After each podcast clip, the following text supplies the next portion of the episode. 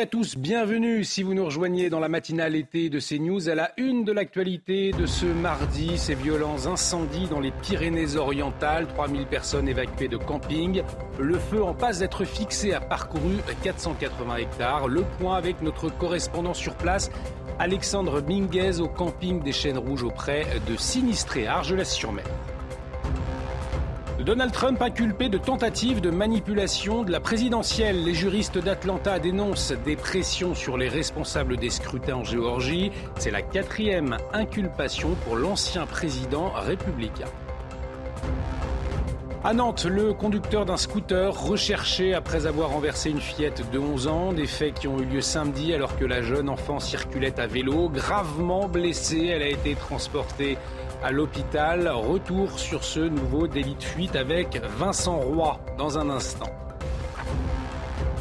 Et puis les catholiques célèbrent aujourd'hui l'Assomption dans certaines communes, une fête et une tradition qui rassemble au-delà de la messe. On le verra notamment à Luçon en Vendée. Nous irons également à Lourdes à 6h15 qui fête les 150 ans de son pèlerinage national. Et puis tristesse, Michel Manini, réalisateur de Bonne Nuit les Petits, est mort. L'une des émissions pour enfants les plus connues, le père de Nounours, avait 86 ans et il a marqué toute une génération. Et à la une de l'actualité, donc ce matin, les Pyrénées-Orientales, frappées par un violent incendie, en passe d'être fixées. Hein. Trois communes ont été touchées. Il s'agit de Saint-André, Sorède et Argelès-sur-Mer. Les flammes ont ravagé plusieurs centaines d'hectares et menacé plusieurs habitations cette nuit. Euh, Marine, hein, plus de 600 pompiers mobilisés. Oui, hier, 3000 personnes ont été évacuées. Dès minuit, les occupants de trois des quatre campings ont pu réintégrer leur logement. Au total, sept salles d'hébergement ont été ouvertes pour accueillir ces personnes évacuées. Alors justement, Marine, pour en savoir plus, on va retrouver Alexandre Minguez, notre correspondant CNews. Bonjour Alexandre. Alors vous êtes injustement hein, auprès de sinistrés, sinistrés du camping du Chêne Rouge à Argelès-sur-Mer. Euh, qu'est-ce que vous pouvez nous dire de la situation à cette heure? Alors, tout simplement, euh, certains sinistrés se reposent donc dans la salle communale d'Argelès-sur-Mer, ici donc derrière moi. Euh, ils se reposent sur des lits de camp, d'autres préfèrent dormir dans leur voiture, car il manque tout simplement de place et euh, pour de lits également pour pouvoir dormir. Alors, en fait, qu'est-ce qui s'est passé? Cet incendie a détruit pas moins de 500 hectares de forêt et de végétation. Des entreprises, un camping et des habitations ont également été touchés. Euh, courant la nuit, certains sinistrés ont donc pu euh, rejoindre leur camping, mais pour ceux du Chêne Rouge euh, à Argelès-sur-Mer, où ils seraient totalement détruits, nous a annoncé la mairie, eux n'ont pas pu regagner et retrouver leurs affaires.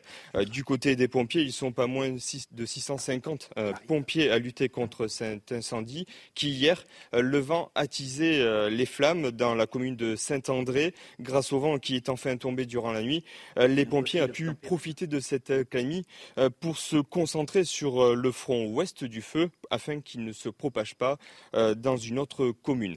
Les autorités sont quant à elles optimistes et parlent même d'un feu en passe d'être fixé. Merci beaucoup Alexandre Minguez en direct d'Argelès-sur-Mer.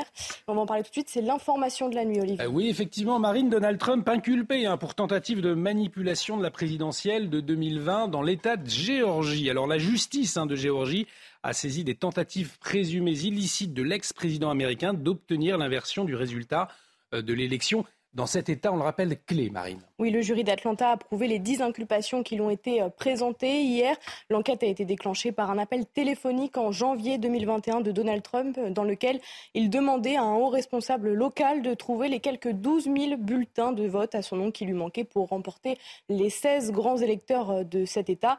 Il s'agit de la quatrième inculpation pour euh, l'ancien président républicain en moins de six mois. Et on va retrouver, pour plus de précision, notre correspondante à New York, justement, Elisabeth Guedel. Bonjour euh, Elisabeth, on le disait, quatrième inculpation, peut-être la plus grave. Hein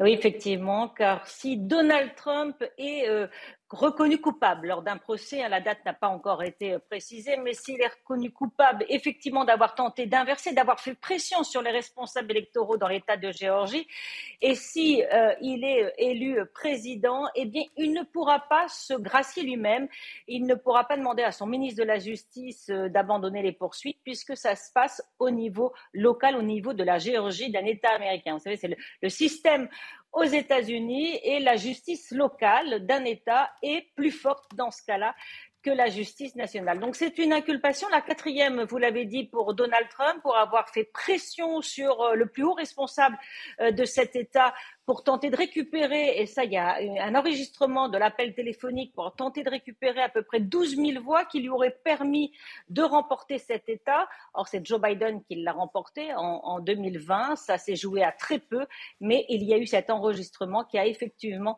déclenché cette enquête. Donc, Donald Trump est inculpé pour la quatrième fois. Certainement, euh, c'est l'inculpation la plus euh, difficile pour lui qui est euh, candidat à la présidentielle de, l'an prochain. Et il y a 18 autres personnes qui ont travaillé pour lui, dont son ancien conseiller juridique et ex-maire de New York, Rudy Giuliani, qui sont également inculpés dans cette vaste enquête et cette affaire juridique au niveau de la Géorgie. Merci beaucoup Elisabeth Guedel. Elisabeth Guedel en direct de New York. Et on revient en France à présent. Et oui, effectivement, Marine Slav ne vous a pas échappé. Nous sommes le 15 août et aujourd'hui, les catholiques célèbrent l'Assomption de la Vierge Marie au ciel. Alors, dans certaines communes, eh bien, cette journée, c'est une véritable fête populaire. Oui, c'est le cas à Luçon, en Vendée, chef-lieu du diocèse de Vendée, où la cathédrale porte le nom de Notre-Dame de l'Assomption. Là-bas, le 15 août est presque aussi important que Noël. Reportage de Michael Chaillou toute la ville de Luçon est bâtie autour de sa cathédrale Notre-Dame de l'Assomption. Avec un tel nom, logique que le 15 août soit ici la fête principale de l'été autour de la Vierge Marie que l'on apprête pour l'occasion. À quelques heures de la messe qui réunira 800 fidèles dans une église pleine à craquer, l'organiste fait ses gammes. Je sais que c'est une messe extrêmement importante dans l'année, hein, puisque c'est la messe de l'Assomption. Donc bah, du côté musical, je pense qu'on sort des chants avec des accompagnements qui sont... Euh, les plus euh, appropriés possibles et les plus jolis possibles en particulier. Sur le parvis de la cathédrale, les manèges se sont installés pour plusieurs semaines, signe que la fête religieuse du 15 août déborde bien au-delà de l'église. C'est aussi une fête, une fête populaire puisqu'il y a la fête foraine, il y a la braderie, euh, la foire à Luçon, donc ça attire bien plus largement, parce que c'est le 15 août et Notre-Dame de l'Assomption. Donc tout est un peu lié, et donc ça crée un, un, un grand rassemblement euh, très large. Et sans oublier les courses cyclistes. À l'occasion de ces festivités, et en collaboration avec les membres du clergé, police municipale et gendarmerie nationale mettent en place des patrouilles communes. Le dispositif visible, lui, la partie euh, émergée de l'iceberg, ce sera effectivement des, des patrouilles à l'entrée des offices, mais également à la sortie, visible de l'extérieur, pas de l'intérieur évidemment, de façon à sécuriser. À l'intérieur de la cathédrale, des bénévoles sont désignés pour assurer la sécurité pendant les offices. Au volet euh, police-justice à présent, ce, euh, cette fillette de 11 ans renversée par un scooter alors qu'elle était à vélo. Cela s'est passé à Nantes, en Loire-Atlantique. Donc l'enfant transporté à l'hôpital. Il souffre d'une fracture au crâne et euh, ainsi que de nombreux hématomes. Le conducteur du scooter a pris la fuite. Il est toujours recherché par euh, la police. Vincent Roy, délit de fuite qui interroge. Laisser une fillette blessée sur la route, c'est indigne. Ah bah c'est plus qu'indigne. Alors là, on est vraiment dans le, dans le fait de société pour le délit de fuite. Songez qu'en 2016, l'ensemble des parquets ont traité 42 000 affaires de délit de fuite. Et en 2021, c'est-à-dire cinq ans plus tard, on est passé de 42 000 à 181 000, c'est-à-dire presque 500 par jour. Je n'ai pas les chiffres 2023 C'est dire qu'on est là véritablement dans un fait de société, c'est-à-dire une multiplication des faits divers. C'est extrêmement clair. La, la, la, la... Alors, comment est-ce qu'on peut lire ces chiffres? Finalement, c'est la question. Est-ce que euh, est-ce que la, police ne sanctionne pas assez, c'est-à-dire que la, peur de la sanction n'est pas assez forte, ou est-ce que c'est encore une fois un défi à l'autorité? Euh, on, peut, on peut se questionner. Enfin, le but, c'est quand même d'enrayer ces comportements. Et on voit mal les solutions apportées en l'espèce par l'exécutif que l'on sent particulièrement désarmé. La preuve, le nombre de délits de fuite va croissant. Et dans une ville de surcroît, je pense à Nantes, qui est, euh, comme on sait, une ville en pleine difficulté, à l'inverse de ce que veut nous faire croire la mairie. Effectivement, et on, en parle souvent de la situation à Nantes. Euh, autre euh, interrogation et indignation à Cherbourg, puisque le violeur présumé hein, d'une jeune femme de 29 ans, cette jeune femme toujours entre la vie et, la mort, eh bien, cumule 17 mentions au fichier du traitement des antécédents judiciaires selon une information de nos confrères du Figaro. Parmi ces faits, des agressions sexuelles incestueuses, marines ou, des vols. Hein. Oui, euh, Oumar N a été mis en examen vendredi pour viol accompagné de torture ou acte de barbarie et placé en détention euh, provisoire. Les dernières informations avec Thibault Marcheteau. Hier, de nouveaux éléments se sont ajoutés à cette affaire qui a eu lieu il y a maintenant 11 jours à Cherbourg, dans la Manche. Le premier, il concerne l'état de santé de la victime. Hier encore, le pronostic vital de celle-ci était encore engagé. Le deuxième, il concerne le principal suspect. On sait que quelques heures avant que les faits euh, ont eu lieu, il était en discothèque alors que la victime, elle, n'y était pas. On en sait également plus concernant son attitude devant les enquêteurs. On parle d'une personne très froide qui n'a éprouvé aucun remords devant les enquêteurs. Une étude psychologique devrait être menée dans les prochaines heures. Le suspect principal a été placé en détention provisoire et mis en examen pour viol accompagné d'actes de barbarie. Et le gouvernement a enfin réagi sur cette affaire. Bérangère Couillard, ministre chargée de l'égalité entre les femmes et les hommes et de la lutte contre les discriminations. Marine a réagi sur Twitter, on le voit à l'antenne. Hein. Oui, voici ces mots. En contact avec le sous-préfet de Cherbourg, je suis de près l'évolution de l'état de santé de la victime de l'atroce agression. Les services de l'État, police, justice et les professionnels de santé entourent sa famille. Je veux assurer ses proches du soutien du gouvernement. C'est toute une génération qui est triste ce matin, puisqu'on l'a appris hier soir, le réalisateur historique de Bonne nuit les petits vous reconnaissez peut-être le, générique. Eh bien, il est mort dimanche. Il avait 86 ans. C'est Michel Manini. Il avait réalisé, réalisé plusieurs centaines d'épisodes de cette série, Marine. Oui, entré dans la culture populaire de 1962 à 1997, cette émission a marqué de nombreuses générations avec Nounours, Nicolas et Pimprenel. Nounours a des pensées très affectueuses pour son ami et sa famille, est-il écrit sur la page officielle de l'émission. On va peut-être regarder ce petit texte. Bonsoir, petits amis. Patron, il faut leur expliquer. Quoi, nounours? Tout sur vous, Nicolas et Pimprenel, notre nuage. Et moi, beaucoup d'enfants veulent savoir. C'est très facile. Depuis très longtemps, sur notre petit nuage, nous venons, nounours et moi, dire un dernier bonsoir à tous les petits qui regardent la télévision. Moi, je reste toujours sur mon nuage et je joue de la musique avec mon pipeau. Et moi, avec mon échelle, je descends embrasser Nicolas et Pimprenel. Alors, Nounours, Nicolas Pimprenel, je ne sais pas si vous avez connu Marine. Moi, j'ai quelques, quelques souvenirs, enfant, effectivement. Je, regardais. Euh, J'étais très jeune, moi. Vous étiez très jeune, Vincent, des souvenirs oui, oh, bah moi qui étais très vieux. je sais pas ce qu'on a signé. Non, mais je l'ai senti quand même. Je l'ai senti. Absolument pas. Non, ce qui est frappant, ce qui est frappant, c'est que euh, c'est que lorsqu'on regarde euh, cet, extrait et qu'on s'intéresse un peu aux, émissions euh, pour les enfants aujourd'hui, on voit le, le, le monde qui a qui a, évolué, qui a, évolué. Hmm. Et, et, par conséquent, au-delà du monde qui a évolué, c'est-à-dire le déplacement de l'imaginaire. Hein. On voit que euh, là, les, choses se sont euh, translatées vers un, un autre imaginaire. Là, euh, on est avec un, avec un nounours qui va descendre du, ciel, du nuage, pour aller saluer Nicolas et Pimprenel, euh, on n'est plus, plus du tout là-dedans, puisque avec les jeux vidéo, avec les, tout, enfin tout, ça a beaucoup, beaucoup évolué. Je pense notamment à, l'imaginaire. Quel imaginaire on construit d'une époque à une autre Nounours, Nicolas et Pimprenel, donc, euh, qui vont euh, manquer à, beaucoup de téléspectateurs qui ont certainement connu cette émission. Euh, dans leur plus tendre enfance. Allez, on va parler euh, d'une autre star. C'est Neymar cette fois. C'est le journal des sports. Votre programme avec Groupe Verlaine, centrale photovoltaïque à poser en toute simplicité n'importe où. Groupe Verlaine, connectons nos énergies. Et on démarre donc ce journal des sports avec du football. Quelques heures après avoir réintégré euh, Kylian Mbappé dans son groupe, le PSG a confirmé hier le départ d'une autre superstar, hein, Marine.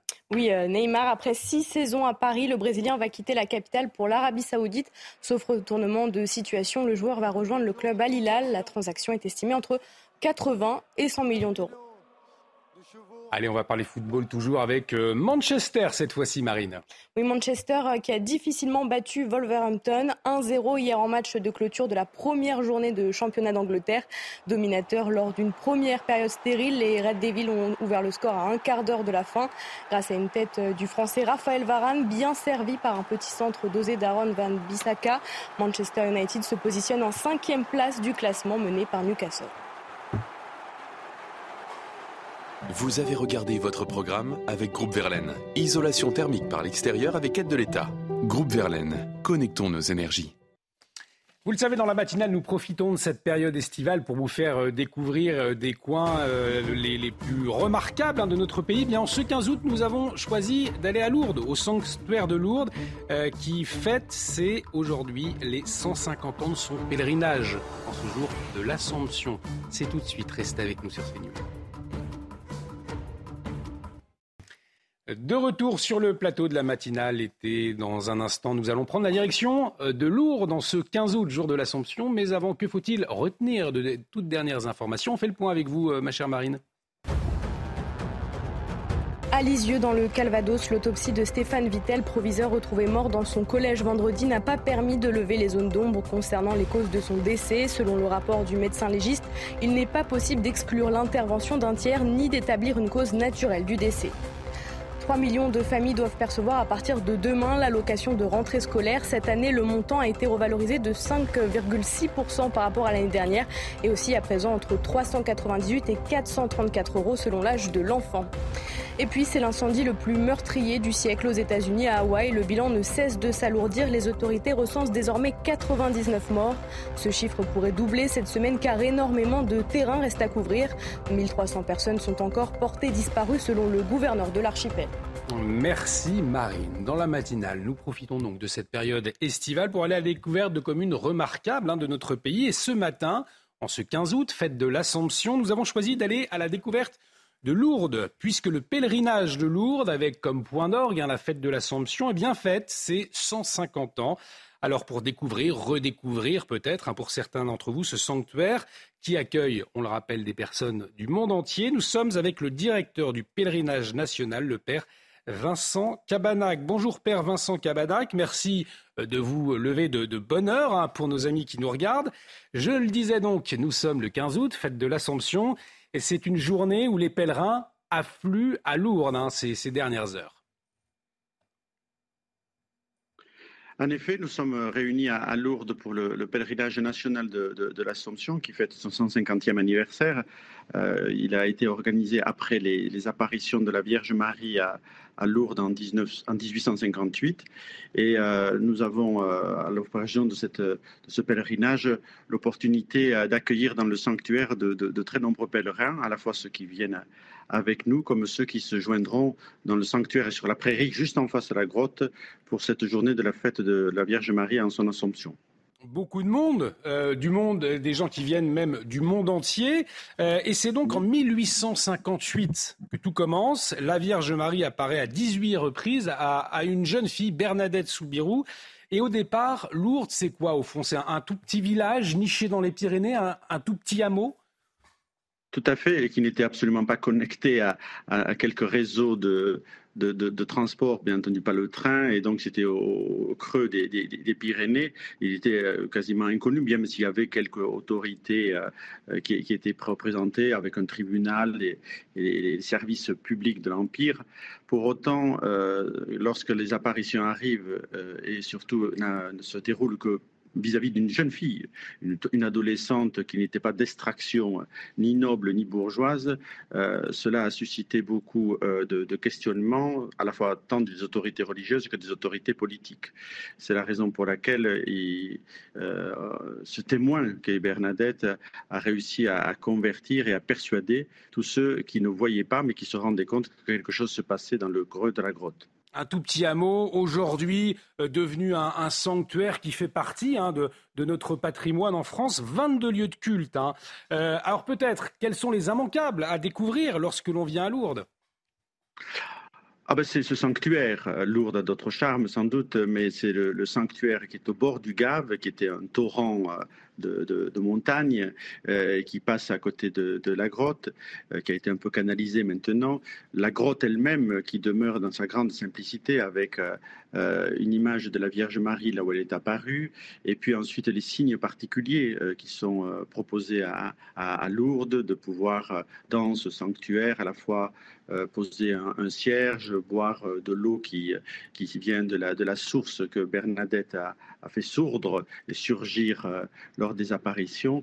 Ça, c'est la grande simplicité, mais c'est un sanctuaire aussi qui est très ouvert, où chacun peut trouver une place à la fois pour prier avec d'autres, comme vous le voyez sur, vos images, mais aussi pour se retirer un peu à l'écart et prier dans son, recueillement. Et puis d'autres lieux de, célébration aussi, où des œuvres d'art peuvent être posées et permettent de, contempler à la fois les mystères du, rosaire, à la prière particulière à la Vierge Marie, comme d'autres éléments. Et puis enfin, ben, comme vos images aussi le montrent, de participer à quelques événements importants comme la procession mariale qui a lieu chaque soir et qui permet d'illuminer par les milliers et les milliers de, de cierges que chaque pèlerin porte pendant cette prière.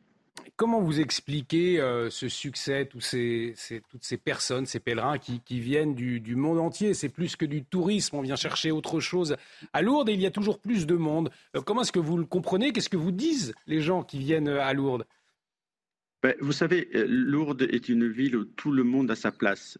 Euh, les personnes malades qui ont une grande place parce qu'ils viennent depuis le temps des, apparitions, puisqu'il y a eu aussi un certain nombre de, guérisons euh, miraculeuses.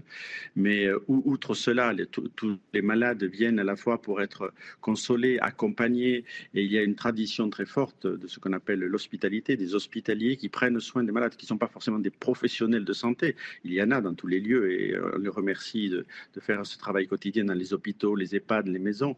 Mais là, à Lourdes, c'est euh, une, humanité toute simple qui se manifeste, une relation très forte et qui permet à des, malades de vivre une relation très étroite avec des personnes valides, des jeunes, venant aussi du, monde entier, et donc d'avoir un peu ce, creuset de la rencontre euh, qui est très favorable et euh, qui fait que Lourdes est à la fois sans doute la ville où on concentre le plus de, personnes malades en dehors des lieux de soins et aussi une ville où on accueille beaucoup de pèlerins. Et donc il ne faut pas oublier que c'est la deuxième ville hôtelière de France, après Paris, parce que justement la nécessité de pouvoir accueillir tant de, pèlerins demande de pouvoir euh, avoir cette capacité euh, d'accueillir les familles, les individuels, les groupes qui viennent de l'étranger, et donc d'offrir un cadre favorable à cela. Lourdes, qui inspire peut-être pour terminer aussi les, artistes, puisqu'il a eu cette comédie musicale, Bernadette de Lourdes, euh, comédie musicale qui part en tournée, mais fait euh, rare, voire inédit. Euh, c'était à Lourdes qu'elle était jouée, un show hein, produit par Roberto Ciuerlo et, Gad Elmaleh. Un autre moyen, là encore, de découvrir le sanctuaire de Lourdes et l'histoire du sanctuaire de Lourdes. En effet, c'est une magnifique représentation à partir du personnage de Bernadette. Hein. ce n'est pas quelque chose de, piété, c'est quelque chose de culturel qui respecte l'histoire et, le message vraiment de ce qui s'est passé, mais où l'on voit, avec une très belle interprétation artistique et de très belles voix, comment Bernadette a réussi à à partager le témoignage de ce qu'elle avait vu et à, faire en sorte qu'elle persuade le, monde entier. Hein. N'oublions pas qu'à l'époque, lorsqu'elle a porté son message, il n'y avait pas de télévision, il n'y avait pas CNews, hein. il n'y avait pas l'Internet, il n'y avait pas les réseaux sociaux, et pourtant, de sa seule voix, de son son témoignage, c'est parti dans le monde entier. Et eh bien, ça montre le visage d'une jeune fille qui avait 14 ans, qui a été capable de transmettre quelque chose qui l'a dépassé, mais qui était un témoignage très fort, et la comédie musicale en est une manifeste interprétation. Un grand merci, Père Vincent Cabanac, d'avoir accepté notre invitation, de nous avoir fait découvrir ou redécouvrir le sanctuaire de Lourdes, donc à l'occasion de la fête de l'Assomption aujourd'hui 15 euh, août. Et puis j'ajoute que euh, l'évêque de Nanterre, Monseigneur Mathieu Rouget, sera notre invité euh, également à 8h15. On reviendra sur cette fête de l'Assomption, mais pas seulement, sur l'avenir de l'Église, notamment en France. Euh, restez avec nous, euh, puisque dans un instant, on va revenir sur cette histoire, ce quotidien absolument impossible d'habitants à Clichy à cause d'un locataire fou furieux. Locataire fou furieux sous OQTF, mais pourtant inexpulsable. C'est incompréhensible. Nous verrons. De retour sur le plateau de la matinalité, bienvenue si vous nous rejoignez. Je vous le disais, dans un instant, on va revenir sur le quotidien impossible d'habitants à Clichy à cause d'un locataire complètement furieux. Mais avant, euh, vous l'attendez, euh, Carole Zanin, quel temps va-t-elle faire euh, aujourd'hui? Tout de suite, c'est la météo. La météo avec BDOR.fr. L'agence BDOR vous donne accès au marché de l'or physique. L'agence BDOR, partenaire de votre épargne. Alors, Carole, plusieurs départements en vigilance orange canicule. Il va falloir faire attention hein, aujourd'hui.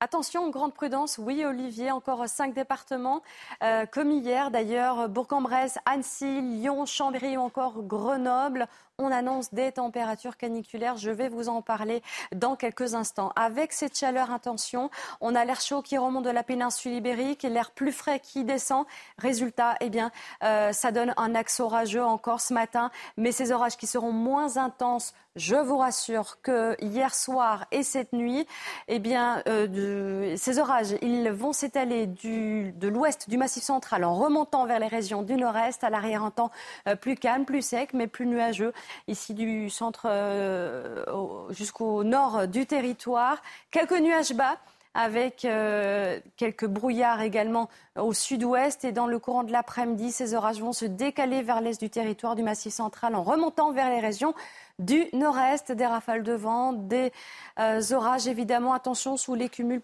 euh, sous les orages, les cumuls pluviométriques seront intenses. On part euh, ici à l'arrière avec davantage de soleil. À l'avant également, attention à ce vent d'autant qui va souffler de 50 à 60 km par heure et qui va apporter des entrées maritimes autour du golfe du Lion. Vos températures, on y vient ce matin.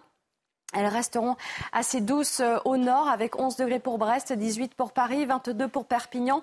Et dans le courant de l'après-midi, je vous le disais, ça va grimper jusqu'à 36 degrés pour Grenoble, pour euh, Lyon également, 27 à Paris, 27 à Bordeaux ou encore 21 degrés du côté de Brest. C'était la météo avec BDOR.fr. L'agence BDOR vous donne accès au marché de l'or physique. L'agence BDOR, partenaire de votre épargne. Bienvenue si vous nous rejoignez dans la matinale été à la une de l'actualité de ce lundi matin. Le quotidien impossible d'habitants à Clichy à cause d'un locataire fou furieux. Tapage, insulte, hurlement, menace, un calvaire depuis l'été 2022. Sous OQTF, le fauteur de troubles est pourtant inexpulsable. Incompréhensible, nous verrons pourquoi. Le suspect de l'agression barbare à Cherbourg-Cogny pour des faits de nature sexuelle, âgé de 18 ans, il a été aussi condamné à cinq reprises pour vol et violence. Il est aujourd'hui mis en examen pour viol et actes de torture et de barbarie. La victime toujours entre la vie et la mort. 8 ans de prison ferme pour avoir maltraité son animal. Absent de son procès, un homme de 34 ans condamné pour avoir frappé son bulldog français. Euh, le chien sauvé par euh, la voisine en 2019. 8 mois de prison ferme. L'allocation de rentrée scolaire revalorisée, elle doit être versée demain pour certaines familles. Une hausse d'un peu plus de 5% par rapport à l'année dernière. 3 millions de foyers sont concernés. Et puis le bébé panda né aux eaux de Singapour après une insémination artificielle faite, c'est deux ans. Une première pour une espèce en voie de disparition. Les parents prêtés par la Chine sont arrivés à Singapour en 2012 comme aux eaux de Beauval. On le verra. On vous raconte donc ce matin ce calvaire vécu par des habitants à Clichy, dans les Hauts-de-Seine. Un homme de 36 ans terrorise littéralement ses voisins depuis plusieurs mois. Violence, agression verbale, musique à fond. L'homme n'a que faire des plaintes et ce malgré les 25 réquisitions marines de la police municipale. Oui, l'individu est visé par une obligation de quitter le territoire français, mais ne peut être expulsé car il est officiellement hébergé par un proche. La situation semble immuable au grand désarroi des habitants de l'immeuble. Reportage de Sacha Robin, Olivier Gangloff. Le récit est signé Dounia Tengo. C'est un véritable enfer que vivent les copropriétaires d'un immeuble de la rue Chance-Milly à Clichy en région parisienne. Obligés de vivre avec un voisin ingérable, Tapage, insultes, hurlements ou encore menaces sont devenus leur quotidien. Il a met la musique à tout volume. Après, ben, s'il y a quelqu'un qui lui dit quelque chose, euh, il commence à les crier. Euh. Hébergé par un membre de sa famille, l'homme de 36 ans vit dans cet immeuble depuis l'été 2022, malgré le fait qu'il soit visé depuis peu par une obligation de quitter le territoire. Victimes de son comportement agressif, certains copropriétaires ont même préféré quitter leur logement. Excédés, d'autres ont multiplié les recours contre lui en vain. On a déposé des, mains courantes. Euh, on s'est adressé aux députés, on s'est adressé euh, au premier adjoint euh, chargé de la sécurité qui ne peut pas faire plus que prévu. Malheureusement, on ne peut pas déloger quelqu'un sans qu'il y ait une procédure très complexe. Malgré les plaintes déposées, les pétitions et les interventions de police à répétition, l'homme qui occupe les lieux légalement ne peut pas être expulsé. Alors on ne comprend pas, on essaiera d'avoir des clés de, compréhension justement avec Maître Avenir Doucan, ce sera à 7h10, Vincent Roy, en tout cas une situation, euh, je le disais, euh, totalement incompréhensible, un locateur dangereux, inexpulsable, alors qu'il y aurait de quoi oui, alors il y a euh, d'un côté l'état de droit et, il, est, il, est, bien normal qu'on ne fasse pas n'importe quoi. Et puis de l'autre côté, il peut y avoir, à partir du moment où cet état de droit n'est plus adapté, un discrédit porté sur la justice. Parce que que pensent en réalité tous euh, ces gens qui euh, appellent soit à l'aide, euh, soit les députés, soit vont déposer des mains courantes ils disent quoi? La justice ne nous soutient pas. On est visiblement dans, un cas où quelqu'un nuit à notre, nuit à notre quotidien, au point que certains locataires quittent leur appartement tellement la situation devient insoutenable. Euh, il y a là un véritable problème. Le QTF n'est pas respecté. La justice ne fait donc, euh, dans le cas d'espèce, ne fait donc pas son travail ou ne peut pas faire son travail. Manque d'effectifs, manque de. Il y a un problème qu'il faut manifestement régler. Le souci, c'est que s'il s'agissait là d'un cas isolé, je parle des OQTF qu'on ne peut pas faire respecter, or on sait que ces cas sont légion au QTF qu'on ne peut pas faire euh, respecter effectivement une justice qui ne donne pas de réponse. Et finalement, euh, cette affaire, elle révèle un peu les, les maux de notre France. Elle révèle les failles, les hein. failles de, la société dans laquelle nous vivons. Oui. Effectivement. Autre indignation à, Cherbourg, euh, cette fois, le violeur présumé d'une jeune femme de 29 ans, toujours entre la vie et la mort, eh bien, cumule 17 mentions au fichier du traitement des antécédents judiciaires. C'est une information de nos confrères du Figaro. Et parmi ces faits, des agressions sexuelles incestueuses ou bien encore Marine des vols. Hein. Oui, Oumar N a été mis en examen vendredi pour viol accompagné de torture et actes de barbarie et placé en détention provisoire. Le profil du suspect avec Mathilde Ibanez. À seulement 18 ans, l'homme suspecté du viol barbare d'une femme de 29 ans était déjà connu de la justice. Oumar N a déjà été condamné à cinq reprises par le juge et le tribunal pour enfants pour des faits d'atteinte aux biens et de violence. L'homme a 17 mentions au fichier du traitement des antécédents judiciaires, avec notamment des faits de vol, de recel de vol, d'agression sexuelle incestueuse et de rébellion. Selon le Figaro, en 2019, une procédure de viol sur mineur initié a été classée sans suite par le parquet en 2020 au motif que l'infraction n'était pas suffisamment caractérisée. Ces faits auraient eu lieu au sein d'un internat socio-éducatif médicalisé. Une autre procédure d'agression sexuelle à l'encontre de sa sœur de 12 ans est actuellement en cours d'enquête, sans qu'il ne soit possible à ce stade de déterminer si ces faits sont ou non établis. Pour l'heure, Oumar N a été mis en examen vendredi pour viol accompagné de torture ou d'actes de barbarie et placé en détention provisoire. Une information judiciaire a été ouverte par le parquet de Coutances. Et puis j'ajoute que sur cette affaire, le gouvernement a enfin réagi par la voix de Bérangère Couillard, la ministre chargée de l'égalité entre les femmes et les hommes et de la lutte contre les discriminations. Elle a réagi sur le réseau social X, anciennement Twitter, hein, Marine. Oui, voici ces mots en contact avec le sous-préfet de Cherbourg. Je suis de près l'évolution de l'état de santé de la victime de l'atroce agression. Les services de l'État, police, justice et les professionnels de santé entourent sa famille. Je veux assurer ses proches du soutien du gouvernement. Toujours au volet judiciaire à Lisieux, dans le Calvados, cette fois, l'autopsie de Stéphane Vittel. Vous savez, ce proviseur a retrouvé mort dans son collège vendredi. Eh bien, cette autopsie n'a pas permis de lever les zones d'ombre concernant les causes de son décès. Oui, selon le rapport du médecin légiste, il n'est pas possible d'exclure l'intervention d'un tiers ni d'établir une cause naturelle du décès. De nouvelles analyses ont été requises. On va parler des allocations de rentrée, puisqu'à quelques semaines du retour à l'école pour les élèves, eh bien, 3 millions de familles doivent percevoir à partir de demain, mercredi, l'allocation de rentrée scolaire, une allocation, Marine, qui a été revalorisée hein, cette année. Oui, revalorisée de 5,6% par rapport à l'année dernière et qui aussi entre 398 euros et 434 euros selon l'âge de l'enfant. Cette aide concerne environ 5 millions d'élèves âgés de 6 à 18 ans. On en vient à cette affaire. Huit mois, huit mois de prison ferme pour un homme de 34 ans euh, après avoir frappé son chien et une interdiction définitive hein, pour lui de détenir un animal. On comprend euh, des faits qui remontent à 2019. Ça s'est passé à Corbeil-Essonne, en Essonne, et c'est une voisine qui avait sauvé la vie de ce bulldog de 4 ans il hurlait euh, à la mort euh, nuit et jour en appelant la police. Oui, elle a appelé la police et sur place, les forces de l'ordre ont alors découvert un chien couvert de plaies et de traces de sang.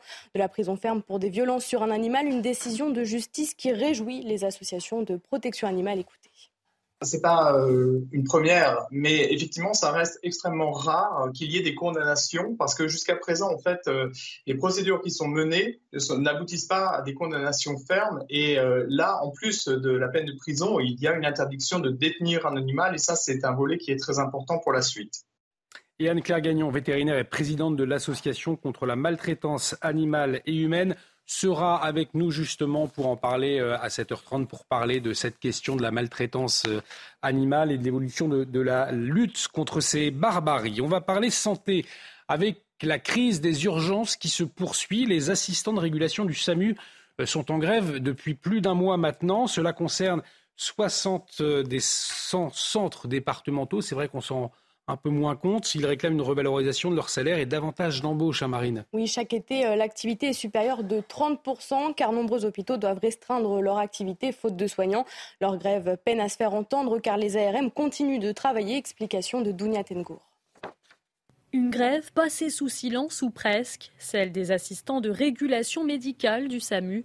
Pourtant très suivie, la grève illimitée a débuté le 3 juillet dernier et recouvre près de trois quarts du territoire français. Sur les 100 centres départementaux du SAMU, 69 sont touchés. Les ARM dénoncent notamment une surcharge de travail. La grève a débuté suite à, la mise en place du tout appel au 15 euh, pour euh, désengorger les services d'urgence comme le souhaite euh, notre président de la République c'est un, surcroît d'activité pour les, pour les SAMU et notamment pour les assistants de régulation médicale. Une meilleure reconnaissance de leurs conditions de travail ou encore une augmentation salariale figurent parmi les principales revendications de la profession. On, aimerait que le, ministère et le gouvernement euh, comprennent un peu la, pénibilité de notre travail. À l'heure actuelle, on, demande une prime de pénibilité de 120 euros par mois pour euh, chaque agent qu'il soit certifié ou non. Et on demande également que notre euh, certification actuelle devienne un diplôme d'État comme tous les professionnels de santé. Une grève qui passe donc inaperçue puisque les ARM du SAMU continuent de répondre aux appels des Français malgré des urgences déjà saturées et le manque de personnel soignant. Allez, nous allons prendre la direction de Singapour à présent à la rencontre de Lily. Lily, c'est un, panda hein, marine. Il fête ses deux ans aujourd'hui. Oui, ses parents Jaja et Kai avaient été prêtés euh, par Pékin pour aider à la reproduction de cette espèce en voie de disparition. Les visiteurs du zoo de Singapour euh, sont venus euh, nombreux pour célébrer son anniversaire, un moment chargé d'émotions raconté par Somaya Labidi. Dans ce zoo de Singapour, c'est la foule des grands jours. Ici, la star, c'est lui. Lélé qui célèbre tout juste ses deux ans.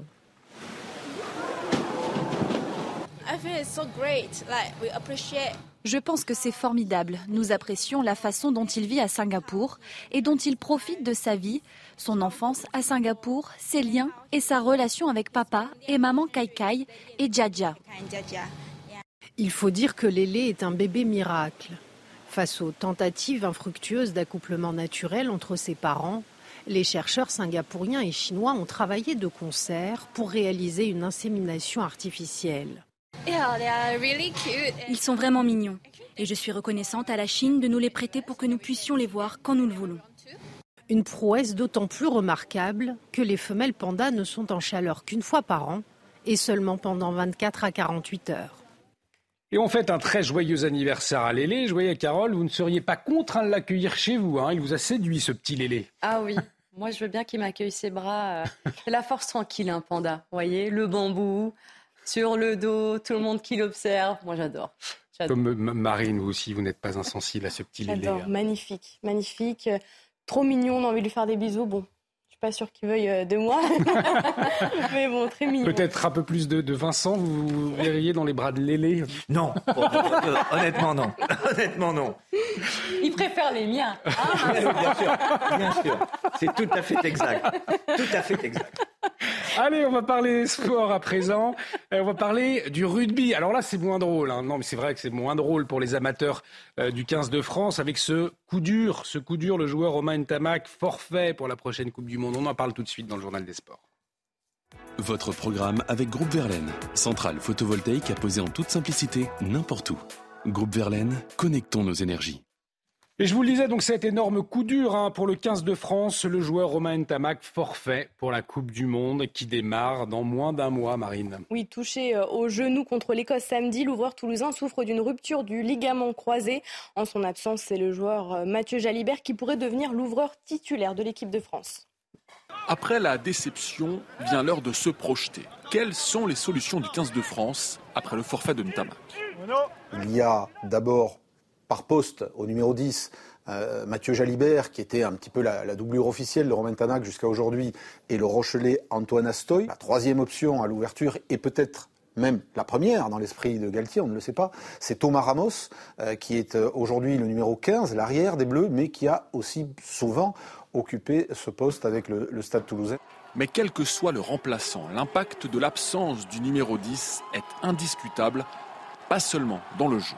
Meneur d'hommes, décisif dans les grands matchs comme en finale du top 14, Ntamak est d'ores et déjà attendu de pied ferme.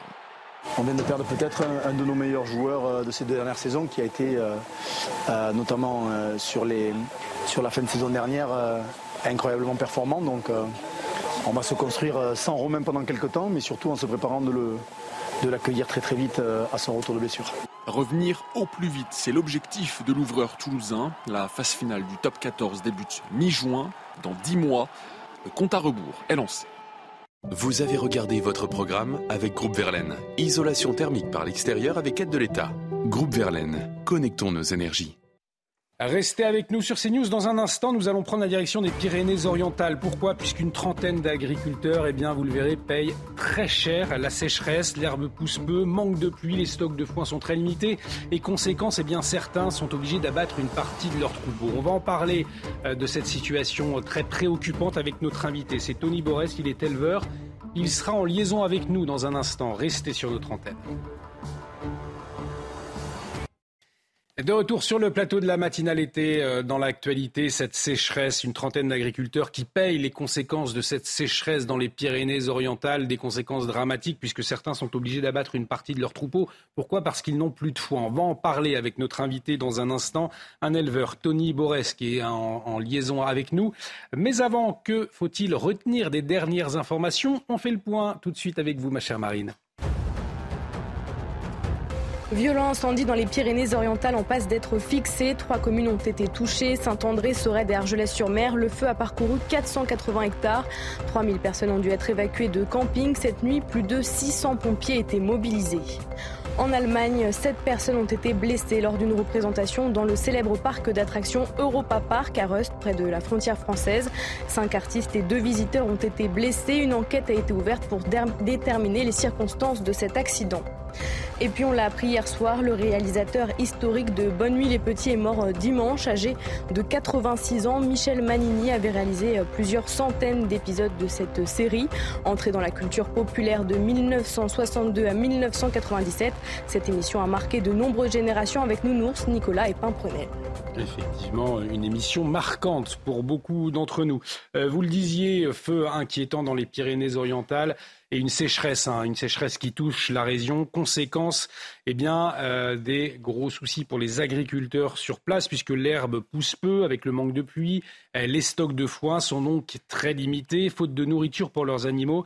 Eh bien, certains d'entre eux, certains agriculteurs sont obligés d'abattre une partie de leur troupeau. Euh, situation très préoccupante que l'on aborde tout de suite avec Tony Borès, éleveur, qui est en liaison avec nous.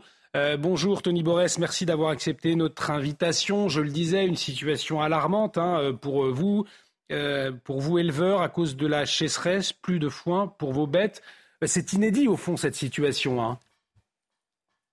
Effectivement, c'est une situation inédite. Et même si c'est un département qui connaît des sécheresses, puisqu'on est un climat méditerranéen, mais cette année, c'est vraiment très, très exceptionnel. Donc on peut considérer que depuis le mois de septembre de l'année dernière, euh, on a eu de très faibles précipitations. Ni cet hiver avec la neige ni en pluviométrie. Et depuis le mois de quelques gouttes au mois de juin, heureusement, qui ont permis de, sauver un peu sur les, les estives, avoir de, de, la ressource. Mais par contre, ce qu'on récolte sur nos exploitations, c'est catastrophique pour passer l'hiver prochain. Et cela oblige certains d'entre vous, alors je ne sais pas si c'est le, cas pour vous, vous, nous avez, vous allez nous le dire, mais à abattre une partie du, troupeau. Alors c'est abattre le... Oui, moi je fais partie aussi de ces éleveurs qui vont euh, diminuer le nombre d'animaux, c'est-à-dire, euh, oui, effectivement, abattre des animaux. Euh, pour une, des raisons, c'est acheter moins de stock pour passer l'hiver prochain, d'une part, et d'autre part, se servir de cet argent pour, pour la trésorerie et pour pouvoir acheter du foin. Une décision effectivement radicale parce que euh, aujourd'hui vous êtes en, difficulté financière face à cette situation. Mais acheter 5 euh, ou 10 de ces stocks pour passer l'hiver, les, les, exploitants sont habitués et ont la trésorerie pour faire face. Acheter 80% euh, des stocks pour passer l'hiver, il n'y a aucune trésorerie d'aucun exploitant qui résiste donc, euh, effectivement, il faut décapitaliser pour pouvoir acheter des, stocks. On imagine que la Chambre d'agriculture des Pyrénées-Orientales euh, est au courant de, votre situation. Est-ce que vous êtes en lien avec elle? Est-ce qu'elle vient à votre secours? Est-ce qu'il y a des solutions euh, proposées à court, moyen terme? Mais aujourd'hui, il y a vraiment une solidarité entre les chambres d'agriculture, puisque nos deux départements voisins sont l'Ariège et l'Aude, et dans les trois chambres euh, travail de, concert ainsi que le syndicalisme pour euh, trouver des solutions, euh, acheter à des prix raisonnables et mettre en œuvre le, transport, qui est quand même le transport est un élément majeur dans le coût d'approvisionnement de, fourrage. Vous avez besoin de, quoi aujourd'hui Très concrètement, qu'est-ce que vous demandez? Est-ce que vous, vous alertez les autorités, notamment le gouvernement, sur votre situation ce matin? Alors, euh, effectivement, alors, on a besoin de solidarité euh, simplement pour dire que les, producteurs de, fourrage dans l'Aude et l'Ariège sont solidaires de, notre département. Par contre, au niveau des, pouvoirs publics, que ce soit l'État ou la région ou voire même le département, aujourd'hui, on n'a pas de lisibilité sur l'accompagnement qu'on pourrait ou pas avoir. Et euh, pour les producteurs, de ne pas avoir de lisibilité, c'est être un peu dans le brouillard pour prendre les bonnes décisions. Merci euh, beaucoup. Merci Tony euh, Borès, éleveur donc, dans les Pyrénées-Orientales. On, a bien compris la, situation alarmante hein, euh, que, vous traversez.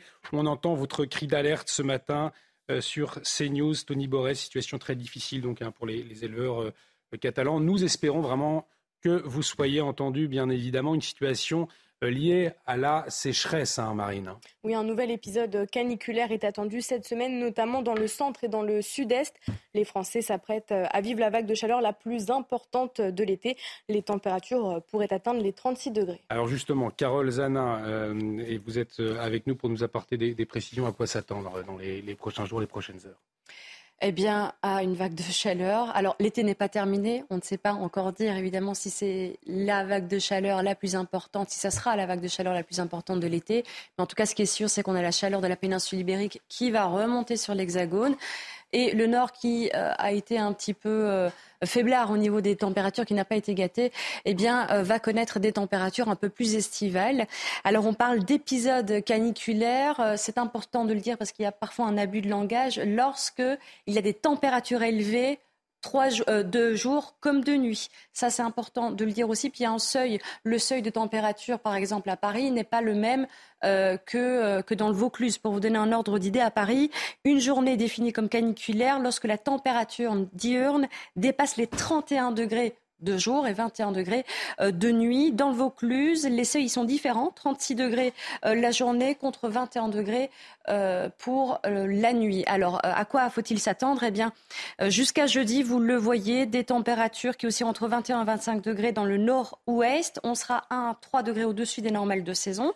25 à 29 degrés de l'Aquitaine vers les régions du nord-est, de 32 à 35 degrés du midi toulousain en passant par les Alpes Et euh, pour dimanche, à nouveau, un pic de température. On va atteindre les 35-38 degrés dans le sud-est. On pourrait même atteindre les 40 degrés. Situation évidemment à suivre dans les prochains jours. Merci beaucoup Carole pour euh, ces précisions, pour euh, cet éclairage et conséquences de la sécheresse, notamment dans les Pyrénées-Orientales. Eh bien, cet incendie, cet incendie hier, 3000 personnes euh, évacuées euh, de camping. Alors le feu en passe d'être fixé, mais nous serons avec des sinistrés dans un instant sur notre antenne. Restez avec nous sur CNews. On marque une très courte pause, on revient dans un instant.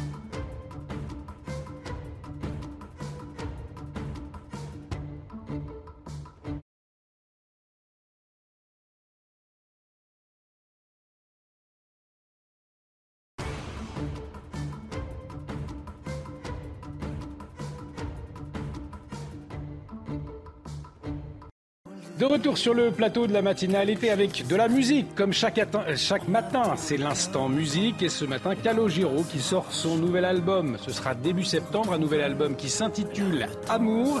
Le chanteur a récemment euh, dévoilé le clip, hein, un clip en noir et blanc. Vous allez le voir de la chanson qu'il interprète avec la chanteuse Marie Poulain. Ce titre, Marine, c'est Le hall des départs. On écoute tout de suite.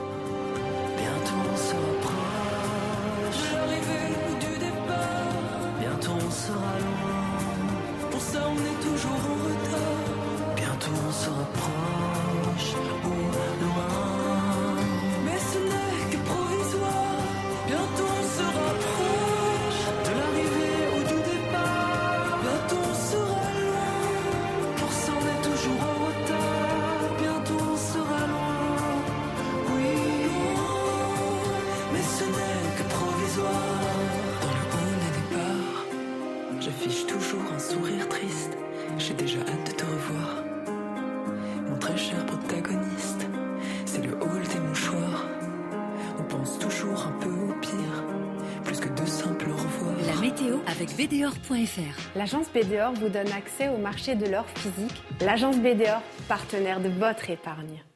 Et la météo avec vous, Carole, et vous revenez sur ces intempéries, notamment dans la Creuse. Hein. Oui, cette nuit, des grêlons, des rafales de vent, des cumuls pluviométriques importants. Il est tombé euh, près de 30 litres d'eau par mètre carré en seulement très très peu de temps. Alors il y aura encore des précipitations ce matin à l'ouest du Massif central en remontant toujours, euh, euh, vers les régions du nord-est suite à ce conflit de masse d'air. À l'arrière, en ciel plus nuageux mais sec, la Bretagne et la Normandie profiteront d'une belle météo ce matin. Quelques nuages bas du côté du sud-ouest et dans le courant de l'après-midi, eh la Nouvelle-Aquitaine sera de ces précipitations. Mais par contre, on va retrouver encore cette zone orageuse du Massif central en remontant vers les régions du Grand Est, mais en moins forte intensité que cette nuit. À l'arrière, vous le voyez, du beau temps, un temps calme, sec, des passages nuageux et davantage d'éclaircies toujours au sud-ouest. À noter toujours ce vent d'autant qui va ramener des entrées maritimes autour du golfe du Lion, plein euh, soleil pour la Corse. Vos températures de ce matin, elles oscilleront entre 11 et 22 degrés. 11 pour Brest, 18 pour Paris, 19 à La Rochelle, nous serons 19 pour euh, Strasbourg. Et dans le courant de l'après-midi, on attend un épisode de chaleur assez intense du côté de Grenoble, par exemple, avec 36, voire localement 37 degrés. Ce sera pareil du côté de Lyon, 21 degrés du côté de Brest et 27 pour Paris. Les trois prochains jours, encore un petit peu de patience, un petit peu d'instabilité, toujours sur le même axe euh, des régions centrales vers le nord-est mercredi. Partout ailleurs, vous le voyez, grâce à ces hautes pressions qui arrivent tout doucement, eh bien, ce sera du plein beau temps. Euh, jeudi, toujours un petit peu d'instabilité. Et puis à nouveau, vendredi, euh, l'anticyclone sera présent sur tout l'Hexagone. Un beau ciel. Euh, bien, bien ensoleillé, quelques entrées maritimes du côté des côtes de la Manche, mais le temps restera sec. Les températures estivales 31 à 34 degrés. C'était la météo avec BDOR.fr. L'agence BDOR vous donne accès au marché de l'or physique. L'agence BDOR, partenaire de votre épargne. Bon réveil à tous, bienvenue si vous nous rejoignez euh, dans la matinale été sur CNews pour vous livrer l'information ce matin à mes côtés. Marine Sabourin pour la décrypter. Vincent Roy à la une de l'actualité de ce mardi matin. Les violents incendies dans les Pyrénées-Orientales. 3000 personnes évacuées de camping. Le feu en passe d'être fixé a parcouru 480 hectares. Témoignage à suivre dans la matinale. Donald Trump inculpé de tentative de manipulation de la présidentielle. Les juristes d'Atlanta dénoncent des pressions sur les responsables des scrutins en Géorgie. Quatrième inculpation pour l'ancien président républicain. On fait le point avec notre correspondante à New York, Elisabeth Guedel. Le quotidien impossible d'habitants à Clichy à cause d'un locataire fou furieux. Tapage, insultes, hurlements, menaces, un calvaire depuis 2022. Sous OQTF, le fauteur de troubles est pourtant inexpulsable. Incompréhensible donc, nous verrons pourquoi. Et puis Michel Manini, réalisateur de Bonne Nuit les Petits, est mort, l'une des séries télévisées pour enfants les plus connues. Le père de Nounours avait 86 ans, il a marqué toute une génération.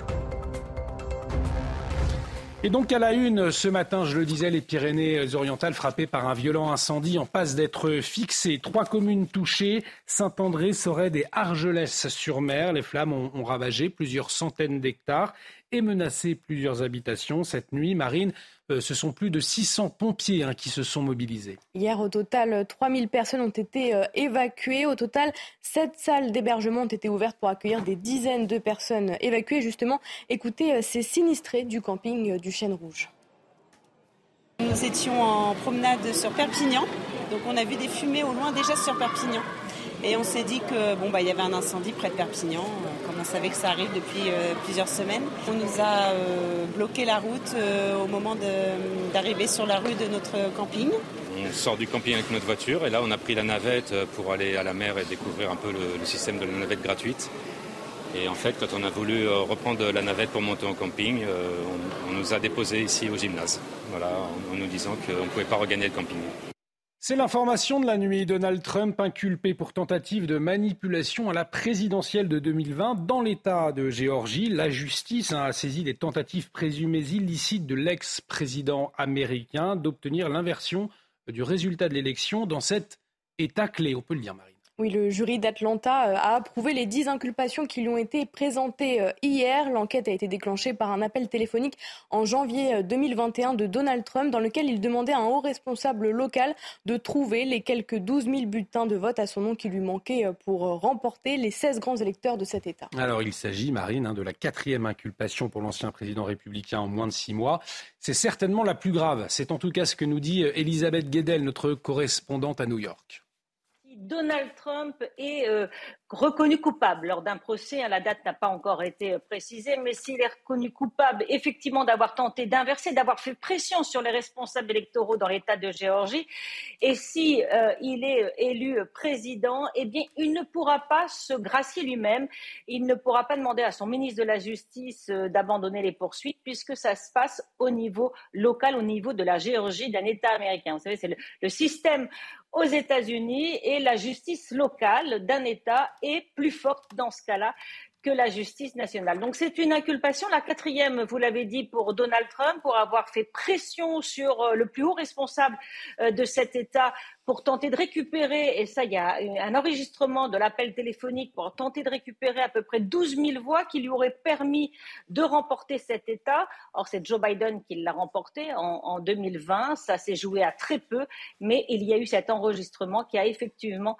déclenché cette enquête. Donc, Donald Trump est inculpé pour la quatrième fois. Certainement, euh, c'est l'inculpation la plus euh, difficile pour lui qui est euh, candidat à la présidentielle de, l'an prochain.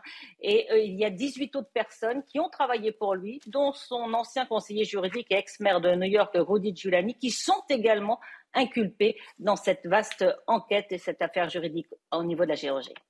Et nous vous en parlions la semaine dernière. Nous aurions pu penser que le problème serait réglé aujourd'hui, mais non. La grève des éboueurs, eh bien, elle se poursuit à la gare Saint-Charles de Marseille. Tous dénoncent les non-paiements de leur salaire. Leur employeur conteste et a porté plainte hier hein, devant le tribunal judiciaire de la cité phocéenne. Oui, alors que les ordures avaient été retirées la semaine dernière, le conflit ne semble pas prêt de s'arrêter. La décision sur la légalité ou non de cette grève doit être mise en délibéré euh, vendredi. Vous allez le voir, les déchets s'accumulent au grand dam des habitants et des touristes. Récit de Corentin Brio. Devant le tribunal de Marseille, les salariés réclament leur salaire. Alors que la décision sur la légitimité du mouvement de grève entamé depuis deux semaines sera décidée ce vendredi, les syndicats continuent d'exprimer leur colère. Qu'il arrive, comme je vous dis, on sera déterminé et on ira au bout. Et euh, il ne s'agit pas là de défaite ou de victoire pour les uns ou pour les autres, mais simplement euh, de droit, du respect de nos salaires et qu'on puisse retrouver euh, le chemin du travail. Depuis le 1er août, plusieurs salariés de Laser Propreté, chargés du nettoyage de la gare Saint-Charles, sont en grève. Beaucoup affirment ne pas avoir perçu l'entièreté de leur salaire de ces derniers mois, mais l'entreprise accuse les grévistes d'empêcher certains de leurs collègues de reprendre le travail. Quand on a un conflit, on doit dire pourquoi. Et ça, c'est extrêmement flou et je maintiens, et je l'ai prouvé par voie d'huissier à l'inspection du travail, que nous avons payé l'intégralité des salaires qui étaient l'objet de, de la grève. On l'a entendu sur toutes les antennes. Face à l'accumulation de déchets à la gare, le maire de Marseille, Benoît Payan, avait pris un arrêté jeudi dernier obligeant la SNCF à nettoyer la gare en raison des risques d'incendie et d'insalubrité. Au volet judiciaire à présent, l'indignation à Cherbourg, et on peut le comprendre, hein, puisque le violeur présumé de cette jeune femme de 29 ans, cette jeune femme qui est toujours entre la vie et la mort, eh bien, cumule 17 mentions au fichier du traitement des antécédents judiciaires. C'est une information de nos confrères du Figaro, et parmi ces faits, des agressions sexuelles incestueuses ou encore des vols à Marine. Oui, Oumaren a été mis euh, en examen vendredi pour viol accompagné de torture et actes de barbarie et placé en détention provisoire. Les dernières informations avec Thibault Marcheteau. Hier, deux nouveaux éléments se sont ajoutés à cette affaire qui a eu lieu il y a maintenant 11 jours à Cherbourg, dans la Manche. Le premier, il concerne l'état de santé de la victime. Hier encore, le pronostic vital de celle-ci était encore engagé. Le deuxième, il concerne le principal suspect. On sait que quelques heures avant que les faits euh, ont eu lieu, il était en discothèque alors que la victime, elle, n'y était pas. On en sait également plus concernant son attitude devant les enquêteurs. On parle d'une personne très froide qui n'a éprouvé aucun remords devant les enquêteurs. Une étude psychologique devrait être menée dans les prochaines heures. Le suspect principal a été placé en détention provisoire et mis en examen pour viol accompagné d'actes de barbarie. Alors le gouvernement euh, a réagi hein, après cette affaire euh, terrible, indicible. Euh, le gouvernement qui a réagi enfin, on a envie de dire, puisque Bérangère Couillard, la ministre chargée de l'égalité entre les femmes et les hommes et de la lutte contre les discriminations, eh bien, elle s'est exprimée sur le réseau social X, anciennement Twitter, Marine. Oui, voici ces mots. En contact avec le sous-préfet de Cherbourg, je suis de très près l'évolution de l'état de santé de la victime de l'atroce agression. Les services de l'État, police, justice et les professionnels de santé entourent sa famille. Je veux assurer ses proches du soutien du gouvernement. On découvre donc Vincent Roy, le pédigré, si je puis dire, du suspect de, euh, de ce viol, de cet acte euh, totalement barbare et, et indicible, et la réaction peut-être tardive hein, tout de même du gouvernement. Écoutez, il n'y a pas de réaction. La, ministre chargée des discriminations, des inégalités euh, et des inégalités entre les hommes et les femmes euh, euh, intervient bien tard. si on réagit, on réagit tout de suite. Et puis, ce n'est pas ce qu'on attend. Ce qu'on attend, ce n'est pas une réaction de cette ministre, c'est bien une réaction du ministre de l'Intérieur. Pourquoi? Parce que cet individu avec 17 mentions au casier judiciaire, courait les rues. Il était en totale liberté, semble-t-il. Or, il est évident que son pédigré, si j'ose dire, et avec mille guillemets, parle pour lui. 17 mentions au casier judiciaire. Pas un mot du ministre de l'Intérieur qui pourrait au moins tenter de nous expliquer ce qui a été fait contre précisément mm. cet individu. A priori, pas grand-chose, puisqu'il était en liberté, il était même en boîte de nuit, euh, avant même de se rendre chez cette jeune femme et de la violer, et dans des conditions ignobles. Donc ce qu'on attend, c'est un mot du ministre de l'Intérieur, pas un mot de la ministre chargée des discriminations entre les hommes et les femmes qui nous explique qu'elle soutient la famille, etc., etc., etc. Enfin, le mot le plus conventionnel qui intervient, encore une fois, je le répète, extrêmement tardivement. Mais que fait le, ministre de l'Intérieur, il faut qu'il nous donne vraiment quelques renseignements sur toute cette affaire euh, qui, là devient scandaleuse s'il ne s'exprime pas. Parce que c'est lui qu'on attend.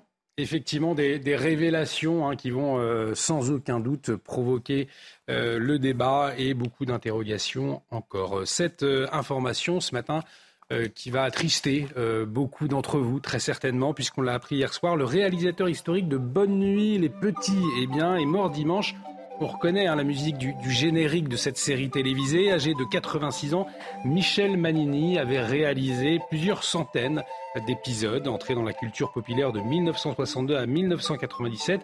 C'est une, émission qui a marqué beaucoup de générations, Marine, hein, je le disais. Oui, et voici euh, ce qui a été écrit sur la page officielle de l'émission. Nounours a des pensées très affectueuses pour son ami et pour sa famille. On écoute un extrait. Bonsoir, petits amis. Patron, il faut leur expliquer. Quoi, nounours? Tout sur vous, Nicolas et Pimprenel, notre nuage. Et moi, beaucoup d'enfants veulent savoir. C'est très facile.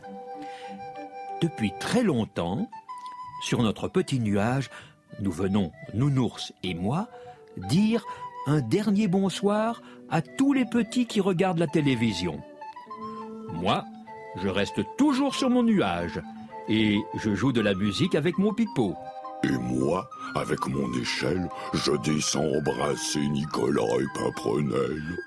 Alors, ma chère Carole, ça vous rappelle des souvenirs? Est-ce que vous regardiez euh, Bonne Nuit les Petits euh, quand vous étiez petite? Ben, J'étais petite. J'étais petite. Je pense que la dernière diffusion, c'était de... en 1997, euh, hein, il me semble. Donc, j'avais 10 ans. J'étais petite. Euh, j'ai pas regardé, parce que moi je vais de Belgique, hein, ouais, vous le savez, on a quand même des chaînes françaises en Belgique, mais moi je, ne regardais pas Bonne Nuit les Petits. Mais par contre, ce que j'apprécie beaucoup, et je pense que Vincent ne me contre, contre qu'on redira pas. Voilà, il est très tôt. Et euh, ce que j'apprécie beaucoup, c'est euh, ce nounours euh, qui est un peu le confident des, des, petits, qui était le confident des petits. Et je pense que ça, moi, ça m'aurait bien plu, d'où les doudous, les nounours. Euh, vous voyez, un peu comme euh, vous, vous êtes mon, nounours du matin. Je vous laisse responsable de vos propos et des conséquences qui peuvent Vous êtes un peu mon doudou du, matin, mon, cher voilà. Allez-y, continuez voilà. au, point où nous euh, sommes. Non, non, mais, mais j'aurais bien, voilà, j'aurais bien aimé. Et comme vous le disiez tout à l'heure, Vincent, et je pense que vous avez raison parce que je, me sens un peu d'une ancienne génération, je, je préfère ces ces, animés-ci, enfin ces, précédents animés que, que, les, actuels. En tout cas, c'est une, émission qui aura marqué, une série télévisée qui aura marqué beaucoup de, générations. On a plein de souvenirs. D'ailleurs, en entendant la musique tout à l'heure, effectivement, ça m'a rappelé euh, mon enfance, une partie de mon enfance, c'est une évidence. Allez. Vous êtes trop sensible. il y a un petit cœur qui bat. Mais ça vous, ça vous, perdra un moment ou un Allez, on va parler euh, du, sport. Et euh, alors, pour euh, les supporters du, du, PSG, il ne faut pas être trop sensible après ce nouveau départ, celui de Neymar. On en parle tout de suite. Votre programme avec Groupe Verlaine, centrale photovoltaïque à poser en toute simplicité n'importe où. Groupe Verlaine, connectons nos énergies. Euh, Allez, on démarre ce journal des sports avec du football. Quelques heures après avoir réintégré Kylian Mbappé dans son groupe, le PSG euh, a confirmé hier le départ d'une autre superstar. Marine, c'est Neymar. Et oui, après six, six saisons pardon, à Paris, le Brésilien va quitter euh, la capitale pour l'Arabie Saoudite. Sauf retournement de situation, le joueur va rejoindre le club Al Hilal. La transaction est estimée entre 80 et 100 millions d'euros. Et puis du football toujours avec Manchester United. C'est en Angleterre cette fois. Euh, victoire, hein, victoire hier du Manchester United.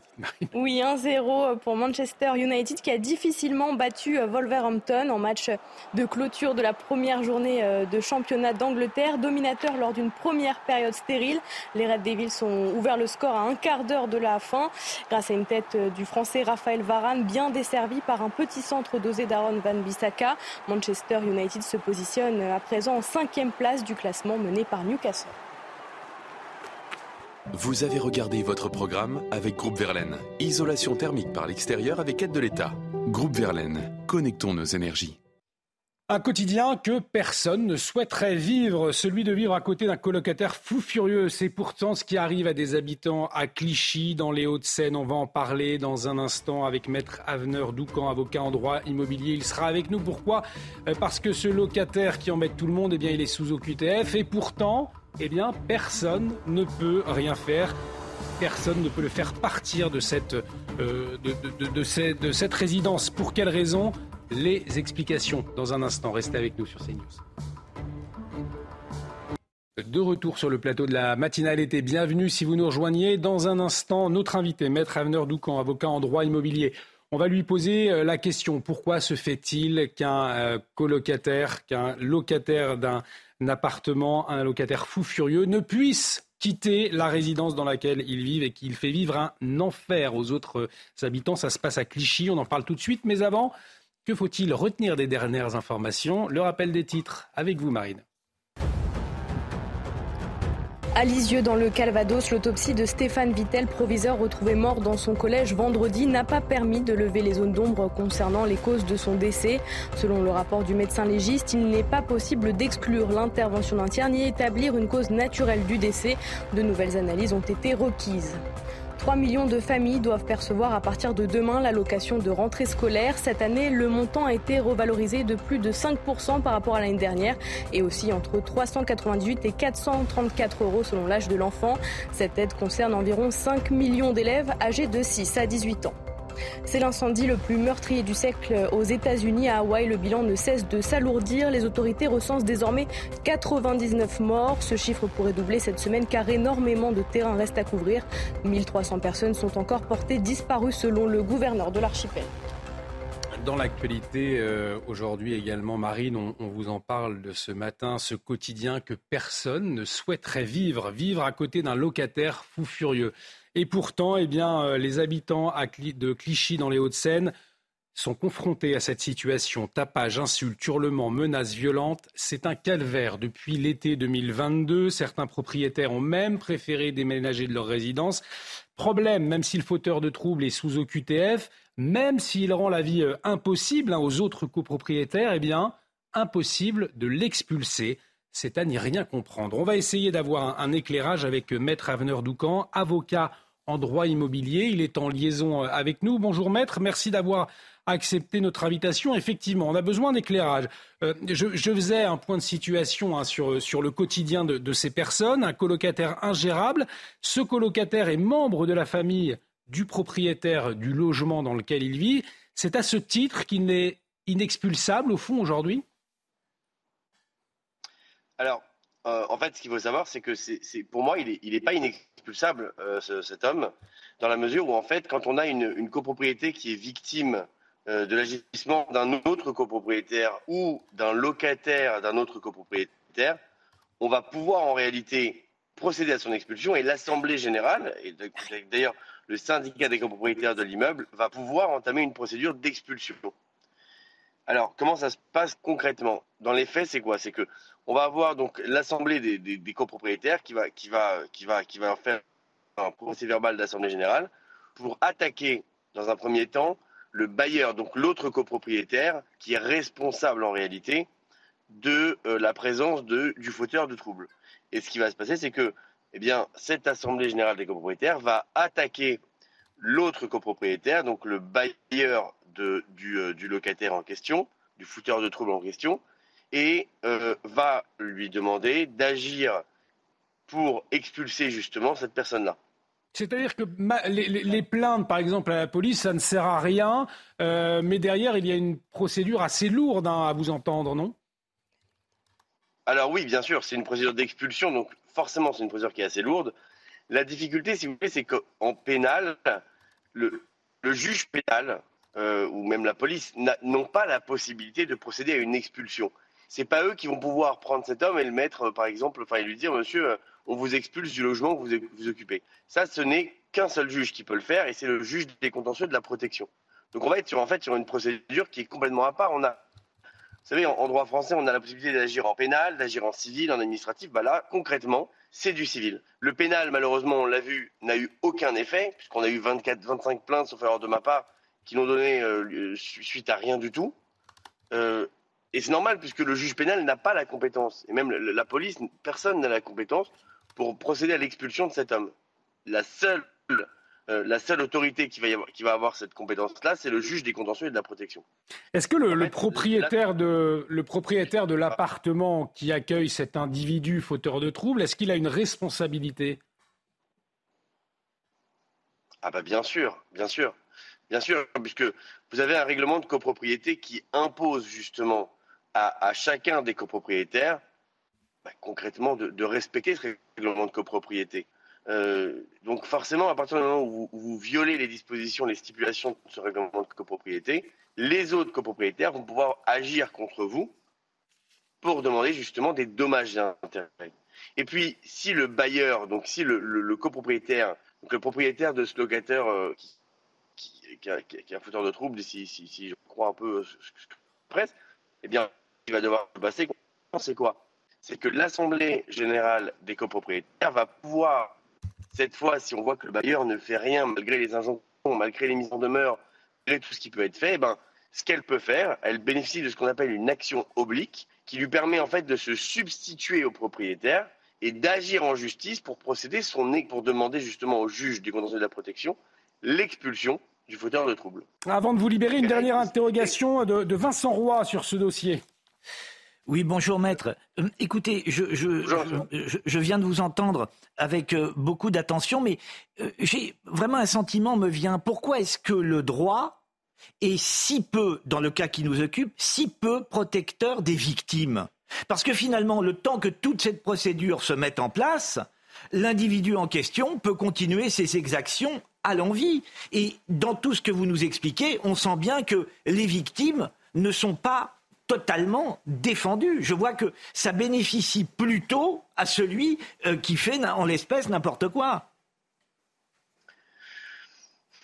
Oui, et non, en fait, si vous voulez, la difficulté, c'est quoi? C'est que, depuis 2022, on a une personne qui fait, euh, comme vous le dites, n'importe quoi, qui, est, un fauteur de troubles, etc. Mais dans le cadre de ce dossier-là, on a quand même une multitude de copropriétaires qui est prête à agir, sauf que pour l'instant, sauf erreur de ma part, bah, ils ont choisi le, mauvais, terrain d'attaque.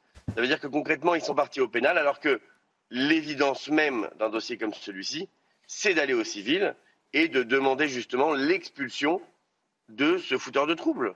Il faut demander l'expulsion. Alors après, je vous dis pas que ça va se faire rapidement, parce que vous le savez comme moi, les procédures d'expulsion, c'est des procédures qui durent extrêmement longtemps. Mais l'avantage dont disposent les copropriétaires dans ce cas précis, c'est qu'ils vont pouvoir agir non seulement contre le fauteur de troubles, mais en plus contre le bailleur.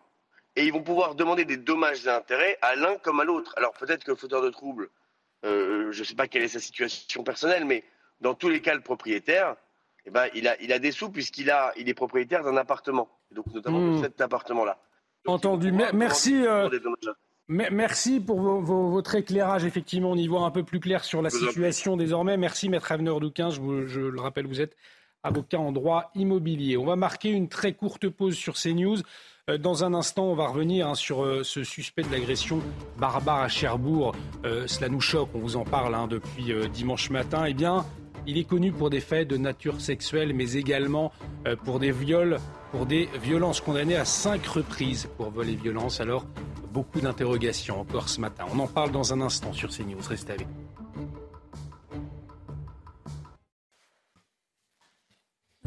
L'agence BDOR vous donne accès au marché de l'or physique. L'agence BDOR, partenaire de votre épargne. La météo, ma chère Carole, avec euh, alerte, vigilance, canicule. Hein. Oui, toujours cinq départements, Olivier, qui sont sous vigilance orange, canicule, ce mardi dans le centre-est. Grande prudence, évidemment. On va atteindre les 36 voire localement 37 degrés. Je vous en parle tout à l'heure. Avant cela, revenons à la carte de ce matin et pas euh, de bonnes nouvelles encore pour les personnes qui habitent de la Nouvelle-Aquitaine en remontant vers les régions du Nord-Est. Vous aurez encore quelques orages à la clé, mais de moins forte intensité euh, qu'hier soir et cette nuit. Sur les autres départements, du temps sec, un temps un peu plus nuageux à l'arrière de la perturbation comme à l'avant. Et dans le courant de l'après-midi, nous aurons encore cette zone orageuse, mais qui va se décaler progressivement vers l'est.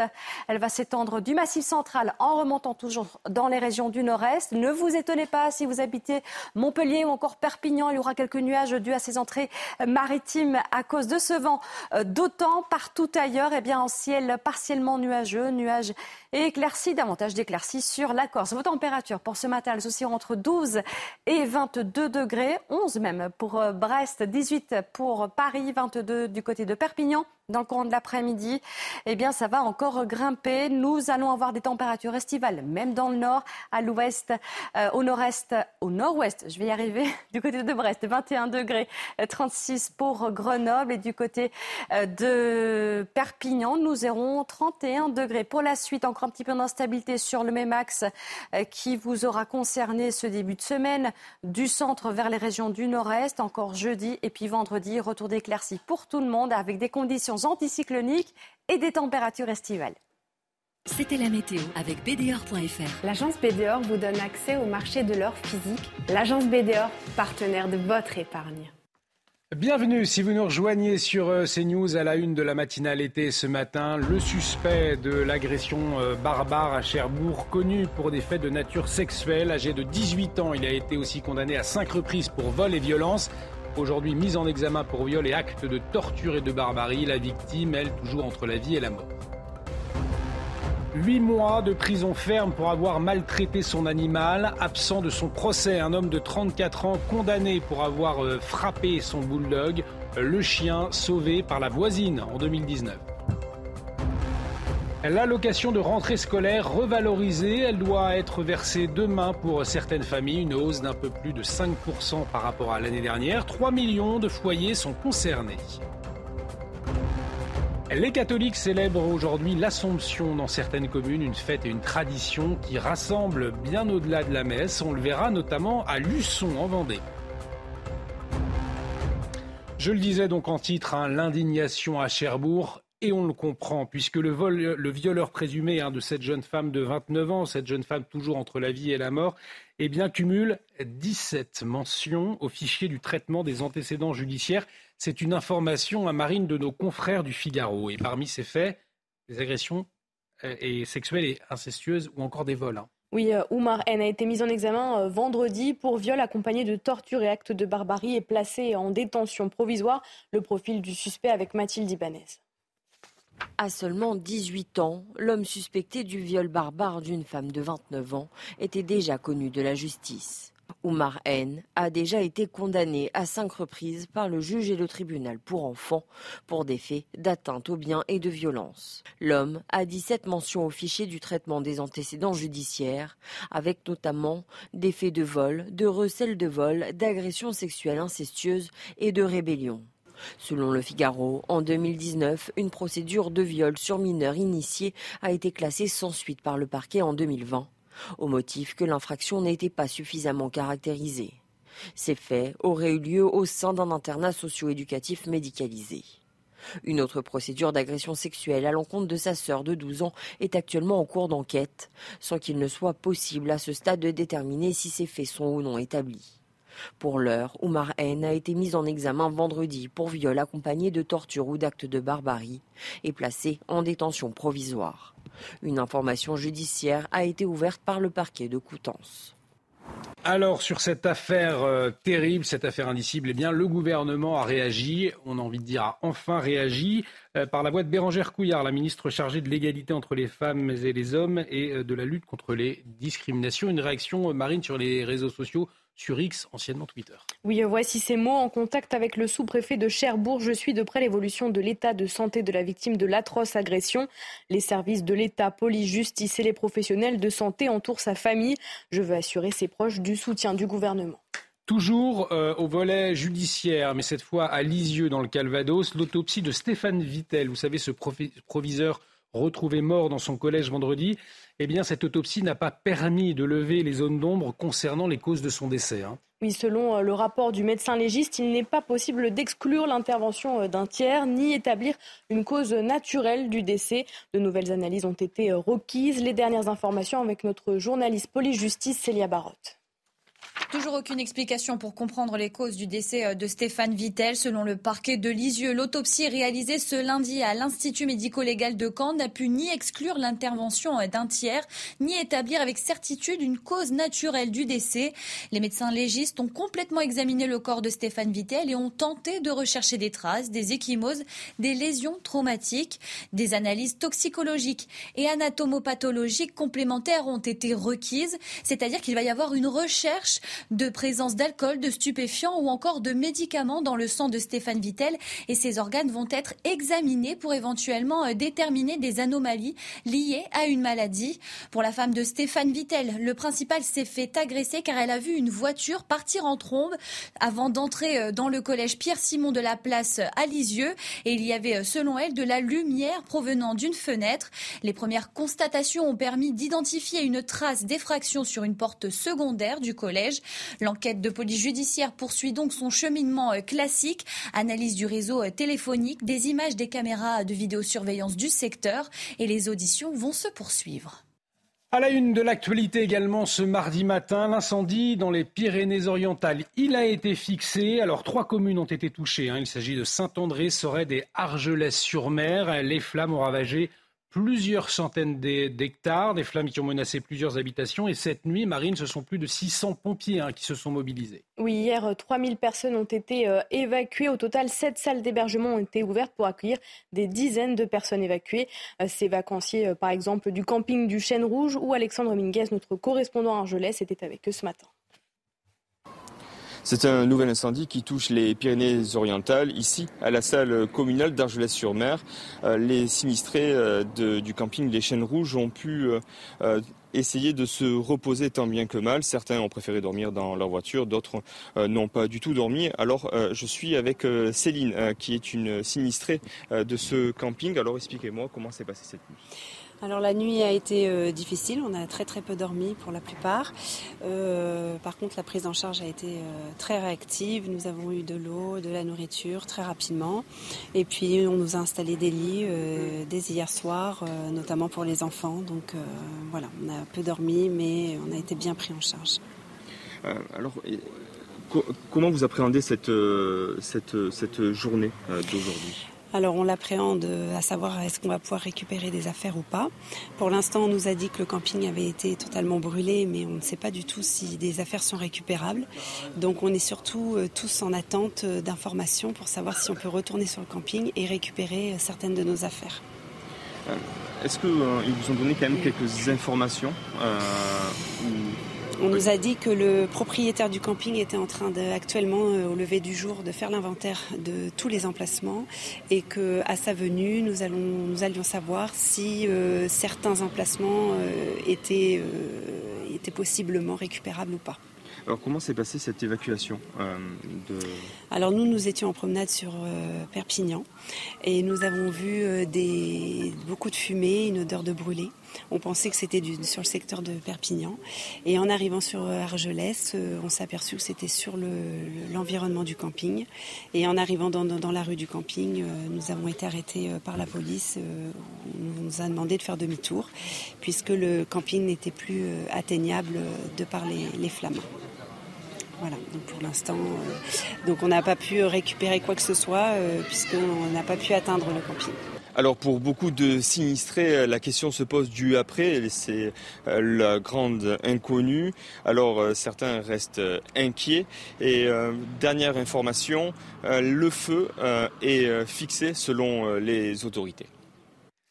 Dans quelques semaines, ce sera le retour à l'école hein, pour de nombreux élèves, eh bien 3 millions de familles doivent percevoir à partir de demain l'allocation de rentrée scolaire, Marine. Oui, et cette année, euh, le montant a été revalorisé de 5,6% par rapport à l'année dernière et aussi entre 398 et 434 euros selon l'âge de l'enfant. Cette aide concerne environ 5 millions d'élèves âgés de 6 à 18 ans. On en vient euh, à cette histoire, cette histoire euh, édifiante. Vous allez le voir, un policier de la BAC s'est fait mordre par un individu qu'il contrôlait première phalange de son pouce qui a été euh, arrachée. Cela s'est passé dimanche à La Rochelle le policier de la BAC intervenait en renfort un de ses collègues de la CRS Marine. Oui, l'homme était un cycliste qui avait été arrêté car il roulait avec des écouteurs. La tension est montée euh, lorsque les forces de l'ordre lui ont annoncé qu'il allait être verbalisé. Le cycliste a été placé en garde à vue et doit être présenté aujourd'hui au parquet de La Rochelle. Le policier mutilé, lui, a subi euh, une opération chirurgicale hier après-midi. Une histoire absolument hallucinante, Vincent Roy. On en vient aujourd'hui à mordre les policiers, à leur arracher le pouce. C'est quand même incroyable ce qui est intéressant, c'est quand on regarde les images. parce qu'on va quand même, M. Monsieur Mélenchon va avoir du, mal à parler de violence policière, puisque là c'est à l'inverse. On voit très très bien les policiers s'approcher, dire à ce monsieur lorsqu'on a le son, dire à ce monsieur que euh, il faut qu'il les suive au commissariat. Et on voit ce monsieur leur sauter littéralement dessus. Euh, on le voit mordre le, policier en question. Et on voit évidemment les autres policiers arriver et, le, et le mettre à terre. Mais là, on est dans le délire total. C'est, on voit bien qu'il n'y a plus du tout. La police ne fait plus peur du tout. Je veux dire, on y va, on, tape sur les policiers, on les mord, on les. voilà, là, encore une fois, voilà un, fait divers. Pourquoi? Parce qu'il y a précisément multiplication de ce type d'exactions à peu près partout sur le territoire. Effectivement, et alors que le, contrôle à la base, hein, c'était parce qu'il roulait avec des écouteurs, donc rien d'extraordinaire. Euh, tout pouvait se passer à l'origine, tout, pouvait se passer tout, devait se passer normalement. Tout, pouvait se passer normalement, sauf que euh, et, dans la plupart des cas, on le voit, ça dérape immédiatement. Hein. C'est-à-dire que ça prend très peu de temps pour, euh, pour déraper. Effectivement, et c'est ce qu'on peut observer sur cette. Alors peut-être qu'on aura un, texto d'Olivier Faure qui nous expliquera que le monsieur euh, et, voilà qu'on va encore utiliser le, nom du monsieur et que ça va être que les policiers sont racistes. Peut-être. On va observer de près en tout cas les, les, réactions à suivre, notamment du côté des politiques. Cela ne vous a pas échappé. Nous sommes le 15 août. Aujourd'hui, les catholiques célèbrent l'Assomption de la Vierge Marie au ciel. Et dans certaines communes, vous allez le voir, euh, cette journée, eh bien, c'est une véritable fête populaire, Marine. Oui, c'est le cas à Luçon, euh, en Vendée, chef-lieu du diocèse de Vendée, où la cathédrale porte le nom euh, de Notre-Dame de l'Assomption. Là-bas, le 15 août est presque aussi important que Noël. Reportage de Michael Chaillot. Toute la ville de Luçon est bâtie autour de sa cathédrale Notre-Dame de l'Assomption. Avec un tel nom, logique que le 15 août soit ici la fête principale de l'été autour de la Vierge Marie que l'on apprête pour l'occasion. À quelques heures de la messe qui réunira 800 fidèles dans une église pleine à craquer, l'organiste fait ses gammes. Je sais que c'est une messe extrêmement importante dans l'année, hein, parce que c'est la messe de l'Assomption. Donc euh, bah, du côté musical, je pense qu'on sort des chants avec des accompagnements qui sont... Euh, les plus euh, appropriés possibles et les plus jolis possibles en particulier. Sur le parvis de la cathédrale, les manèges se sont installés pour plusieurs semaines, signe que la fête religieuse du 15 août déborde bien au-delà de l'église. C'est aussi une fête populaire puisqu'il y a la fête foraine, il y a la braderie, euh, la foire à Luçon, donc ça attire bien plus largement, parce que c'est le 15 août et Notre-Dame de l'Assomption. Donc tout est un peu lié, et donc ça crée un, un, grand rassemblement euh, très large. Et sans oublier les courses cyclistes. À l'occasion de ces festivités, et en collaboration avec les membres du clergé, police municipale et gendarmerie nationale mettent en place des patrouilles communes.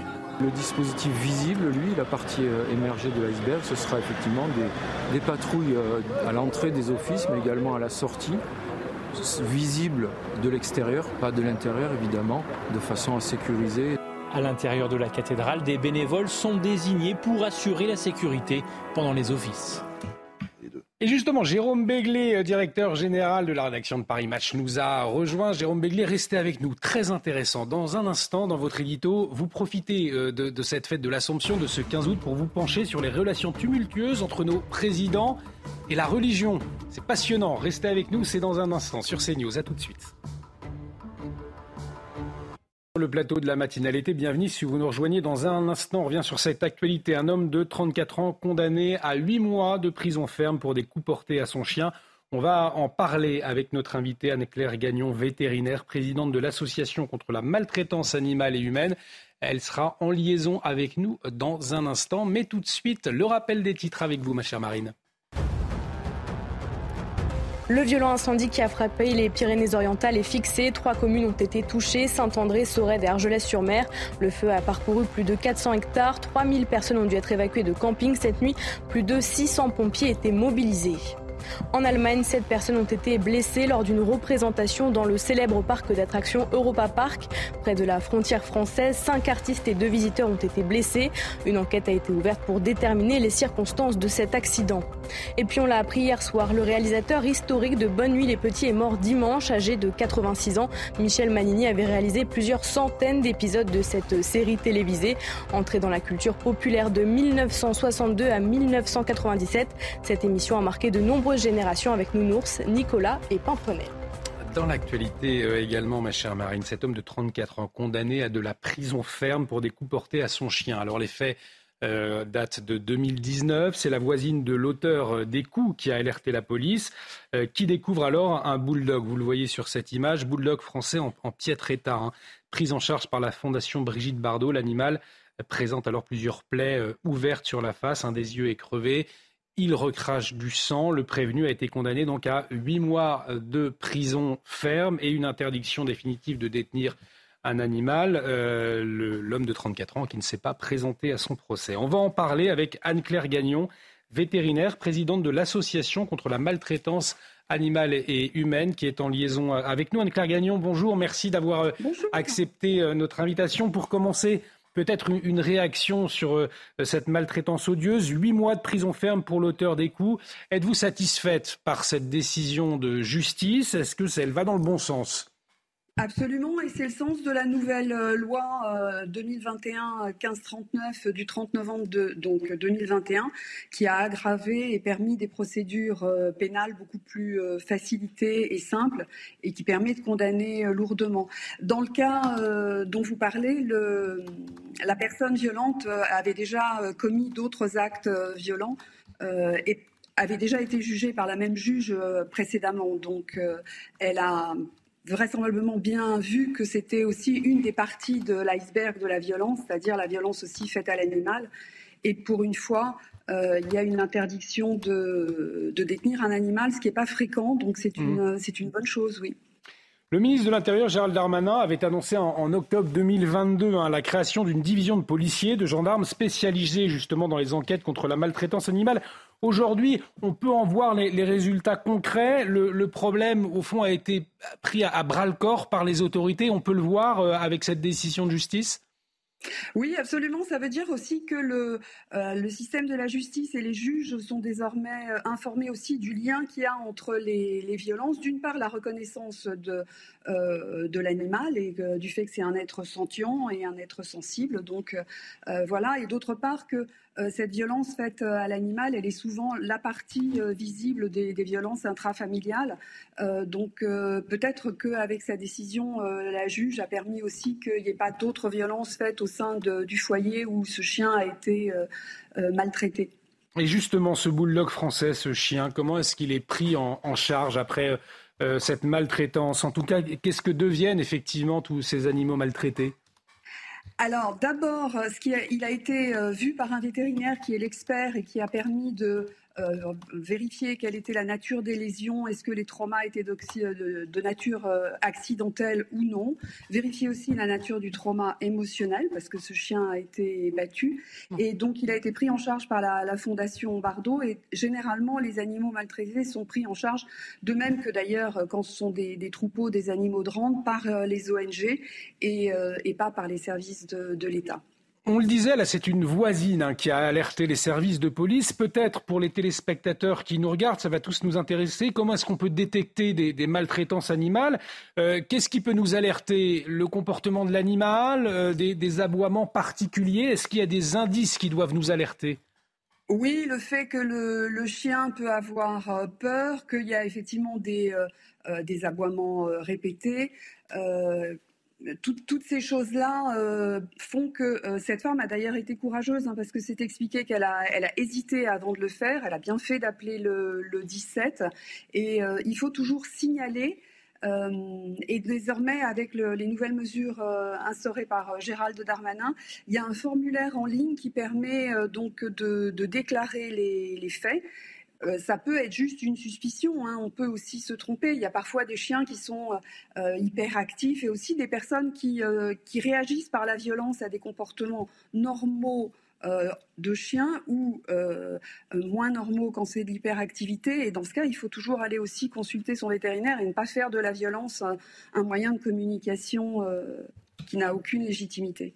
Un animal euh, battu, dans ce cas-là, un chien, est-ce qu'ensuite il peut retrouver la confiance euh, d'un maître. Comment est-ce que cela se passe, l'accompagnement, la prise en charge par la suite? Alors ça, c'est un énorme travail que font les, associations de protection animale. Ça peut prendre parfois très longtemps, mais c'est vrai que globalement, euh, les chiens comme les chats ont une capacité de résilience énorme et arrivent à faire la différence entre les bonnes personnes et, les traumas qu'ils ont vécus précédemment. Donc, donc c'est vraiment du temps qu'il faut donner aux animaux, parfois aussi des, médicaments pour les aider. Et, et, après, ça fait en général d'excellents mmh. d'excellents compagnons pour ceux qui, qui les remettent en phase avec une bonne vie. Un grand merci en tout cas Anne-Claire Gagnon pour vos éclairages ce matin euh, sur CNews. Je le rappelle, vous êtes vétérinaire, présidente de l'association contre la maltraitance animale et humaine. On va marquer euh, une très courte pause sur notre antenne, mais restez avec nous puisque cela ne vous a pas échappé. Nous sommes le 15 août, fête de l'Assomption, et Jérôme Béglé va s'intéresser justement à cette occasion aux relations tumultueuses entre nos présidents et la religion. Et il y a des choses à dire, c'est passionnant. C'est dans un instant sur notre antenne.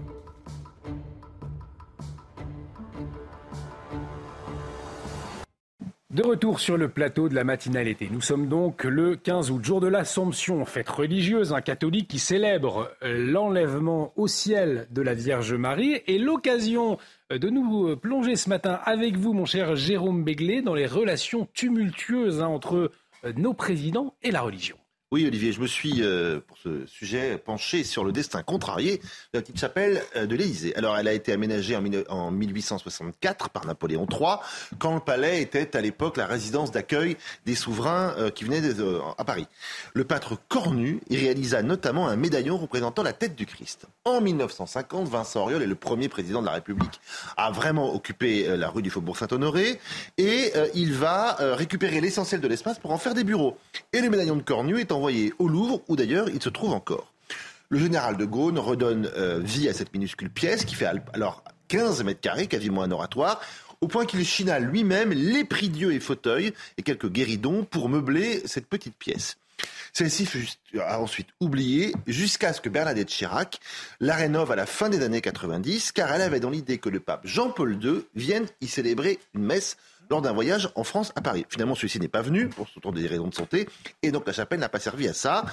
Elle est aujourd'hui convertie en salon d'attente pour les visiteurs qui ont rendez-vous avec les occupants de l'aile Est de l'Élysée, dire l'aile occupée par euh, l'épouse du chef de l'État, Brigitte Macron et ses collaborateurs essentiellement. Il n'y a donc plus à proprement parler à l'Élysée de chapelle. Idem pour celle qui se trouvait au Sénat, assise au Petit Luxembourg, la résidence euh, du président de la Haute Assemblée. Elle a été désacralisée au début du XXe siècle. Elle fut la chapelle euh, de Marie de Médicis et elle sert aujourd'hui une petite salle de réunion. Alors Jérôme, est-ce que nos présidents ont pratiqué ouvertement leur foi? Alors oui, pour le général de Gaulle, mais il tenait à préciser qu'il le faisait à titre privé et qu'il ne mélangeait pas sa foi avec les affaires de l'État. Il tenait, le général de Gaulle, à observer une stricte séparation entre sa vie privée et sa fonction de président. D'ailleurs, quand il quitte l'Élysée, il offre les meubles de la chapelle, qu'il a payés de sa poche, je vous le rappelle, à son neveu, le prêtre missionnaire François de Gaulle. Ses successeurs pratiquent la foi un peu différemment. Alors, depuis Brégançon, Jacques et Bernadette Chirac se rendent quasiment tous les 15 euh, août à la messe à Bormes-les-Mimosas. En 2002, ils sont en déplacement à La Réunion et ils vont à la messe de l'Assomption dans la cathédrale de Saint-Denis, Saint-Denis de La Réunion. Hmm. En 2016, ils ne sont plus présidents, mais l'ancien président et son épouse font la même chose, mais dans l'église d'Agadir, au Maroc, où ils passent leurs vacances. Chez François Mitterrand, comme souvent, les choses sont un peu plus euh, bizarres et en tout cas codées. Il n'évoque jamais directement la religion, mais il fait très souvent euh, des références discrètes. Gravir la roche de Solutré euh, à chaque Pentecôte, connaître le bout des doigts euh, quasiment toutes les églises de Venise, se moquer gentiment des francs-maçons qu'il appelle les frères la gratouille, rendre visite tous les ans euh, au père Roger, qui était le prieur fondateur de la communauté Thésée, relire inlassablement Vie de Jésus d'Ernest Renan, converser régulièrement avec l'écrivain très catholique Jean Guiton. Ce ne sont pas des activités d'un président ennemi de l'Église. Bon. Aujourd'hui, on médiatise la présence de nos chefs d'État au dîner du CRIF. Certains élus célèbrent l'Aïd et le début ou la fin du ramadan. Cela semble presque normal, alors que assister à une messe où proclamer sa foi devient suspect et vous trop souvent aux gémonies euh, sur les réseaux sociaux ceux qui s'en proclament. Merci beaucoup Jérôme Begley, édito passionnant à retrouver sur notre site www.cnews.fr. On marque une très courte pause. Dans un instant, quel temps va-t-il faire aujourd'hui? C'est important pour préparer votre journée. On retrouve Carole Zanin dans un instant. L'agence BDOR vous donne accès au marché de l'or physique. L'agence BDOR, partenaire de votre épargne. Cet après-midi, nous allons encore retrouver des averses orageuses. Elles vont s'étaler ici du Massif central en remontant vers les régions du nord-est. Ces orages qui seront en moindre forte intensité que ce matin à l'arrière en ciel nuageux, mais quelques éclaircies tout de même. Attention, il y aura également ce vent d'autant. Ne vous étonnez pas euh, si vous voyez quelques nuages du golfe du Lion remontant vers l'Auvergne-Rhône-Alpes.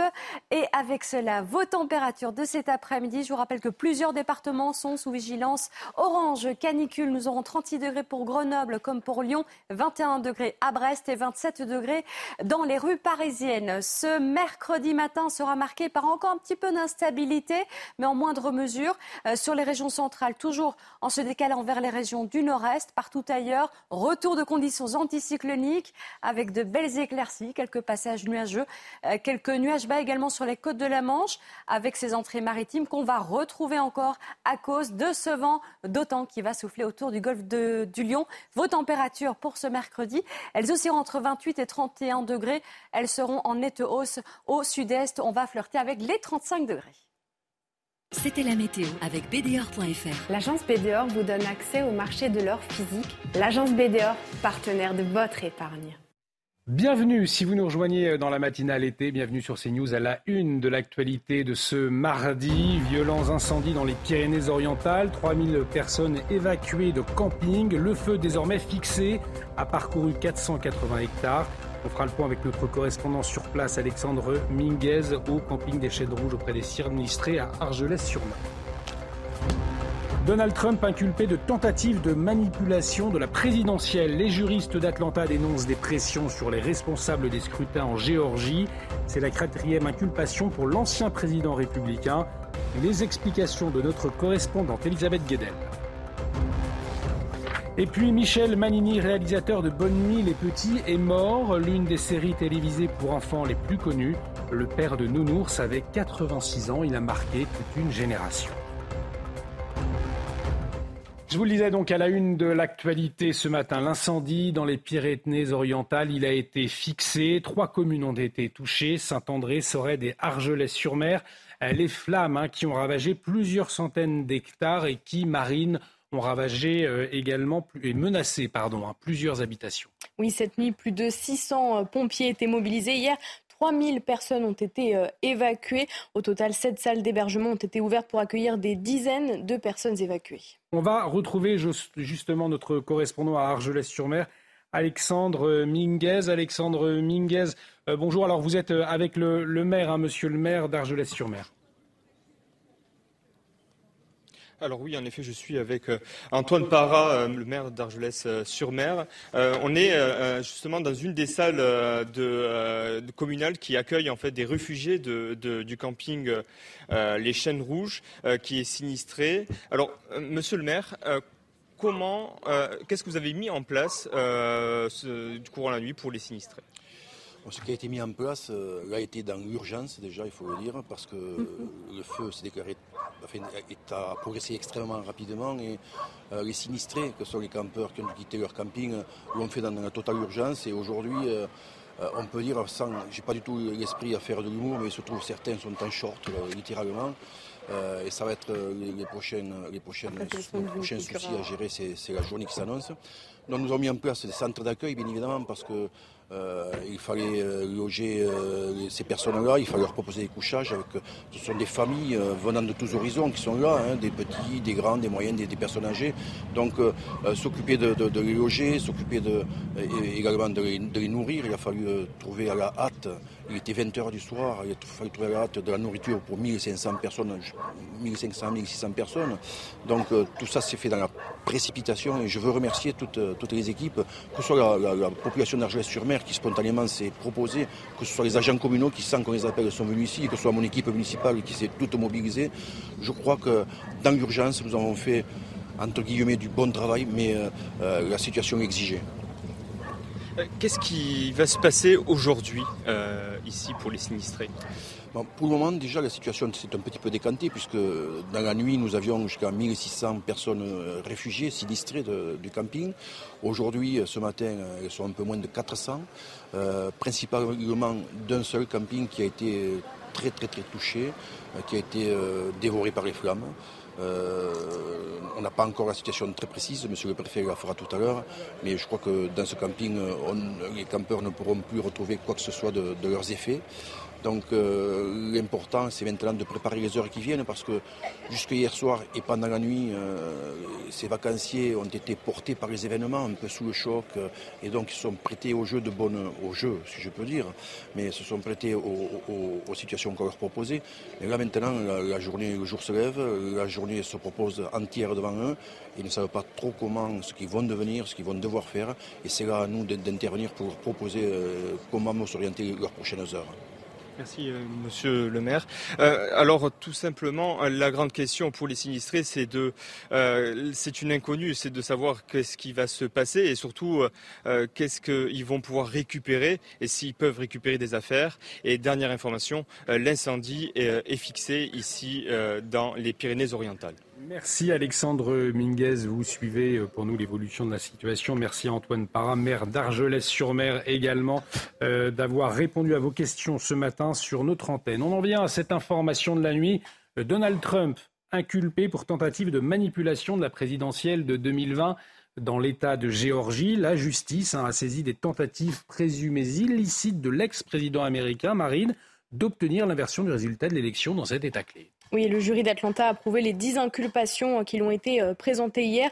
Donald Trump a réagi sur son réseau social affirmant que ces accusations avaient l'air euh, truquées. L'enquête a été déclenchée par un appel téléphonique de janvier 2021 où Donald Trump euh, demandait à un haut responsable local de trouver les quelques 12 000 bulletins de vote à son nom qui lui manquaient pour remporter les 16 grands électeurs de cet État. Et peut-être l'une des plus graves accusations, c'est ce que nous dit depuis New York notre correspondante Elisabeth Guedel. C'est la quatrième inculpation en moins de six mois pour Donald Trump et certainement celle qui risque de compromettre le plus son avenir politique. L'ancien président américain et 18 personnes qui ont travaillé pour lui à la Maison-Blanche et après sa présidence ont été inculpées pour avoir tenté de renverser les résultats de la présidentielle de 2020 dans l'État de Géorgie.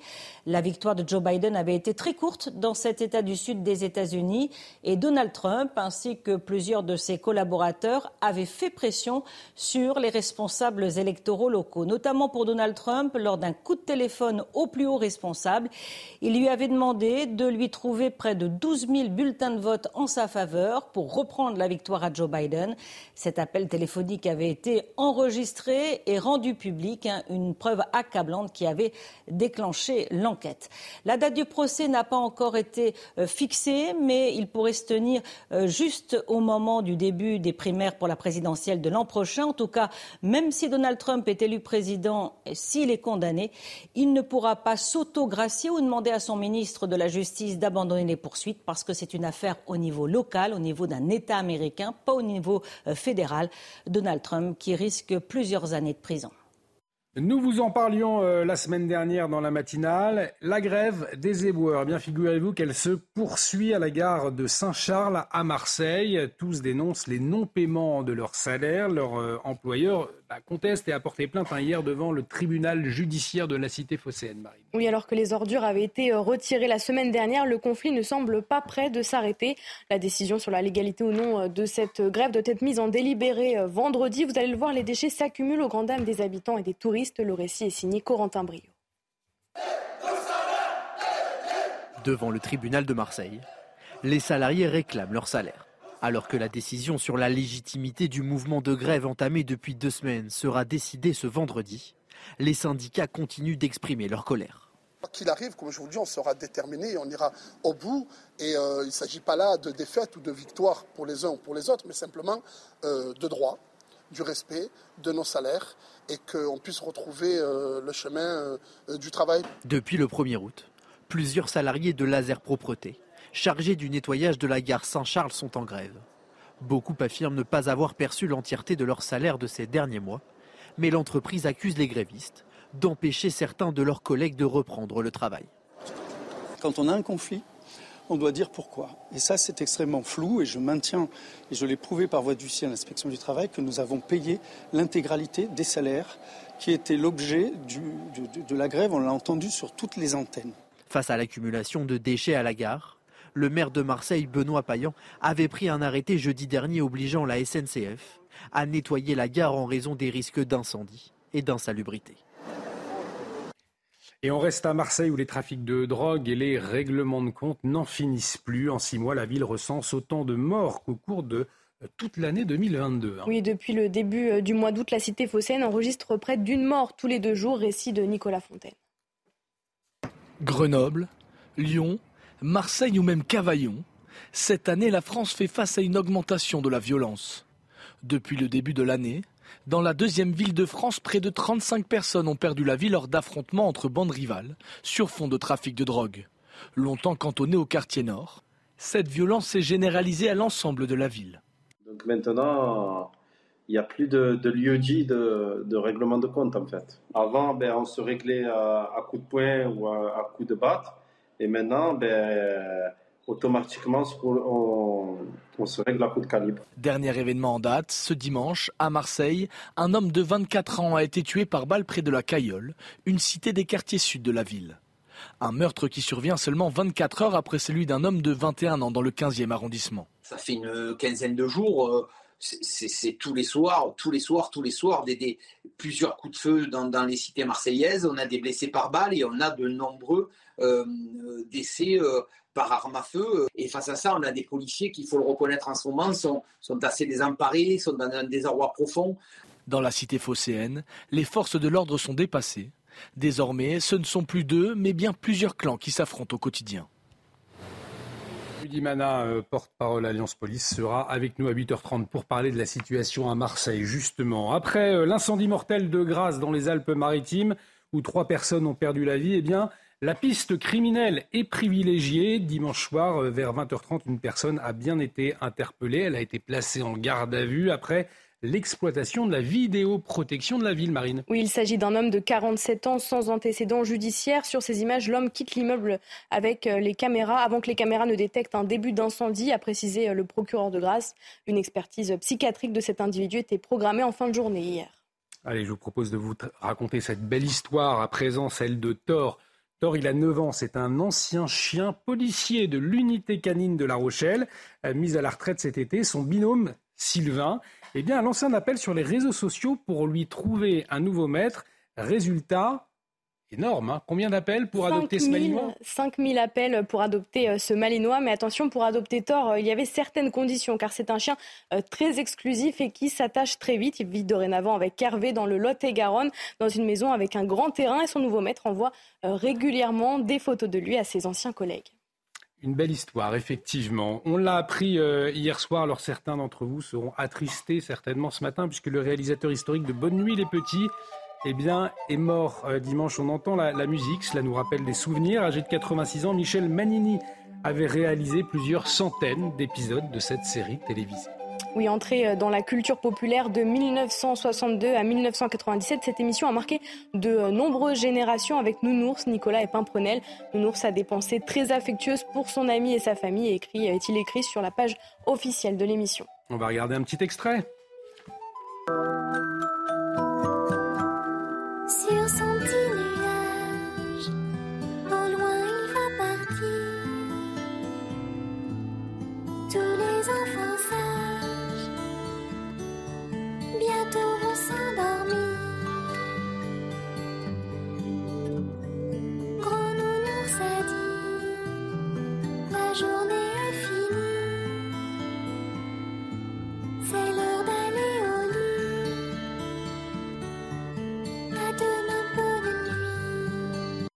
Avant de vous libérer, mon cher Jérôme Béglé, peut-être quelques souvenirs quand vous revoyez ces images Je n'ai pas souvenir d'avoir vu beaucoup ces épisodes à la télévision, mais ce qui me frappe, c'est comment en 50 ans, les programmes pour enfants ont été. Enfin, mm. plus rien à voir avec ça. C'est-à-dire que là, on voit des couleurs acidulées, on voit des petites musiques, on voit des choses qu'on pourrait qualifier de niaises aujourd'hui. Euh, vous projetez ça à des enfants, euh, même très jeunes, là, ils baillent au bout de 25 secondes. Bon, est-ce que c'est bien ou pas bien? J'en sais rien. En tout cas, c'est in vivo et chimiquement pur l'évolution des programmes et de ce qu'on peut proposer à nos enfants. C'est vrai que c'est ce qu'on peut retenir, Vincent. Hein. Enfin, Jérôme, vous aurez noté euh, pendant la diffusion de l'extrait hein, le mot de Marine Sabourin qui dit sacrée ambiance devant la musique. Voilà. Ça dit tout de notre époque. en tout cas, si une certaine nostalgie en revoyant ces, ces ah bah, images. Pas pour elle, pas pour elle en tous les cas. N'est pas mon époque. Ben regardez, vous allez sur Internet et puis vous regardez quelques épisodes. Vous allez être convaincu. Je vais me régaler. Vous allez vous régaler. Avant de m'endormir, avant de commencer la matinale demain, C'est notre patrimoine historique. Allez, on va marquer une très courte pause. Euh, dans un instant, notre invité, Monseigneur Rouget, évêque de Nanterre, sera avec nous. Pourquoi? Eh Bien parce que euh, nous sommes le 15 août et euh, les catholiques fêtent l'Assomption. C'est l'une des grandes fêtes. Hein. la montée au ciel de la mère de Jésus, la Vierge Marie, au terme de sa vie terrestre. C'est ça l'Assomption. On en parle dans un instant avec Monseigneur Rouget. On reviendra également sur l'avenir de l'Église catholique de France. Restez avec nous sur CNews.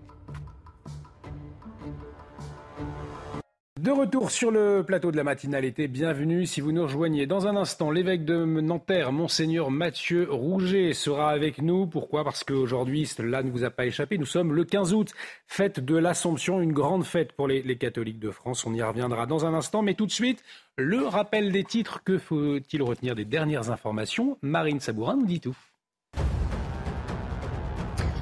À Lisieux, dans le Calvados, l'autopsie de Stéphane Vittel, proviseur retrouvé mort dans son collège vendredi, n'a pas permis de lever les zones d'ombre concernant les causes de son décès. Selon le rapport du médecin légiste, il n'est pas possible d'exclure l'intervention d'un tiers ni établir une cause naturelle du décès. De nouvelles analyses ont été requises pour tenter d'en déterminer la cause. 3 millions de familles doivent percevoir à partir de demain l'allocation de rentrée scolaire. Cette année, le montant a été revalorisé de 5,6% par rapport à l'année dernière et aussi entre 398 et 434 euros selon l'âge de l'enfant. Et puis c'est l'incendie le plus meurtrier euh, du siècle aux États-Unis à Hawaï. Le bilan ne cesse de s'alourdir. Les autorités recensent désormais 99 morts. Ce chiffre pourrait doubler cette semaine car énormément de terrain reste à couvrir. 1300 personnes sont encore portées disparues selon le gouverneur de l'archipel. Merci Marine. Et aujourd'hui, nous sommes donc le 15 août. C'est la fête de l'Assomption, l'une des plus grandes fêtes pour les catholiques, jour férié en France. L'Assomption marque la montée au ciel de la mère de Jésus, la Vierge Marie, au terme de sa vie terrestre. Alors les catholiques seront donc nombreux hein, aujourd'hui à, célébrer cette fête avec des lieux de culte particulièrement protégés. Hein. C'est ce qu'a annoncé euh, Gérald Darmanin il y a quelques jours. Pour parler euh, de l'Assomption, mais aussi pour faire le point hein, sur l'Église de France dans le sillage des Journées mondiales de la jeunesse, ou encore sur le cap donné par le pape François. Nous accueillons ce matin Monseigneur Mathieu Rouget, évêque de Nanterre. Monseigneur Mathieu Rouget, bonjour. Merci d'être avec nous ce matin. Euh, pour commencer, euh, peut-être qu'est-ce que signifie euh, l'Assomption pour les catholiques? En quoi cette fête est très importante et va réunir beaucoup de monde aujourd'hui? Alors, je souhaite une bonne fête de l'Assomption à tous vos téléspectateurs. Le 15 août, c'est comme une deuxième fête nationale en France. Elle rythme l'été. Bien sûr, c'est pour les catholiques la fête de l'Assomption de la Vierge Marie, mais c'est aussi l'occasion de rassemblements familiaux, de fêtes locales. C'est un jour vraiment de lumière pour tous quelle que soit finalement leur appartenance. Mais pour les catholiques, c'est la fête, comme vous l'avez dit, de Marie qui, la première, entre pleinement dans la gloire pour laquelle nous sommes faits. La vie terrestre est faite de joie et de peine, mais comme chrétiens, nous savons que nous sommes orientés vers la vie éternelle, où s'accomplira tout ce que nous aurons construit sur terre.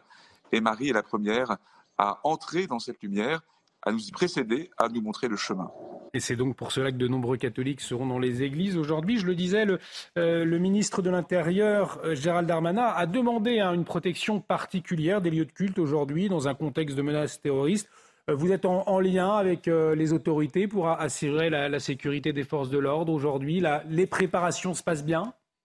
Alors de fait, euh, c'est maintenant devenu classique, si vous voulez, malheureusement, puisque la situation euh, géopolitique mondiale et euh, de sécurité dans notre pays le, demande. C'est devenu classique au moment de toutes les grandes fêtes d'avoir des contacts avec la préfecture pour que tout se passe bien. Je salue vraiment le dévouement des forces de l'ordre qui viennent dans ces occasions-là, protéger les lieux de culte. Je pense que beaucoup préféreraient être euh, en famille ou qui à l'église pour célébrer euh, le 15 août. Donc je, remercie leur dévouement. Et puis euh, surtout, ce que je souhaite, c'est que nous puissions avancer vraiment vers un avenir de paix où ce genre de protection ne soit plus nécessaire. En tout cas, un 15 août dans le sillage des Journées mondiales de la jeunesse de Lisbonne, vous étiez en liaison euh, avec nous d'ailleurs pendant ces, JMJ pour nous les faire vivre. Euh, marqués, des JMJ marqués notamment par la présence de nombreux jeunes Français, 45 hein, 000, une délégation très importante, la troisième d'ailleurs à Lisbonne. Vous constatez cette recherche de sacré, cette recherche de spiritualité, une sorte de renouveau au fond d'une partie de la jeunesse en France? Il faut toujours se garder avant de saluer des grandes évolutions historiques les JMJ ont été un moment magnifique, un moment lumineux. Et je pense que je commencerai mon homélie tout à l'heure euh, en repartant de cela. en célébrant euh, le 15 août dans un des nombreux sanctuaires mariales de notre pays, eh bien, euh, le, les JMJ, la, vision finale que beaucoup de téléspectateurs ont dû voir, un million et demi de jeunes de tout pays, de toute culture, avec une forêt de drapeaux, rassemblés dans la paix, dans la joie et dans la foi. Et c'est une sorte de, de signe prophétique de l'avenir de paix possible pour le monde si nous nous laissons euh, toucher par euh, l'amour d'une manière ou d'une autre. Alors, c'est vrai que nous sommes très heureux qu'il y ait eu 45 000 jeunes Français. C'était la troisième délégation étrangère après les Espagnols et les Italiens. Après des années de Covid qui ont été difficiles pour la transmission de la foi aux jeunes, c'est un, très beau signe de la disponibilité, évidemment, euh, effectivement, des jeunes à la rencontre du Seigneur, quelque chose de profond. Moi, ce qui m'a frappé durant les JMJ, c'est que les jeunes qui étaient là étaient très heureux de, célébrer leur joie et leur foi de manière euh, exubérante. Et il y avait beaucoup de musique, beaucoup de concerts, beaucoup de, manifestations très joyeuses, et en même temps de s'enraciner dans le silence, dans la prière, dans l'écoute d'enseignements solides. Parce que c'est une jeunesse qui a soif de sens pour sa vie, qui a soif d'espérance une recherche de sens, de spiritualité, donc d'une de, de, grande partie de la jeunesse, avec un moment clé pour l'Église. Ce moment clé, c'est en octobre prochain un synode, une grande réunion hein, de, de, 300 euh, évêques, des laïcs. Euh, c'est prévu au Vatican. Et, un cap, une, réforme de l'Église. Alors la question du poids des laïcs, de l'ordination d'hommes mariés ou encore du diaconat euh, féminin. Autant de questions hein, euh, sur la table aujourd'hui pour l'Église. Est-ce que l'Église de demain, elle, a véritablement besoin de se, réformer ou pas? Alors, l'Église a toujours besoin de se renouveler, de se réformer pour être plus fidèle au message qu'elle a la mission de transmettre.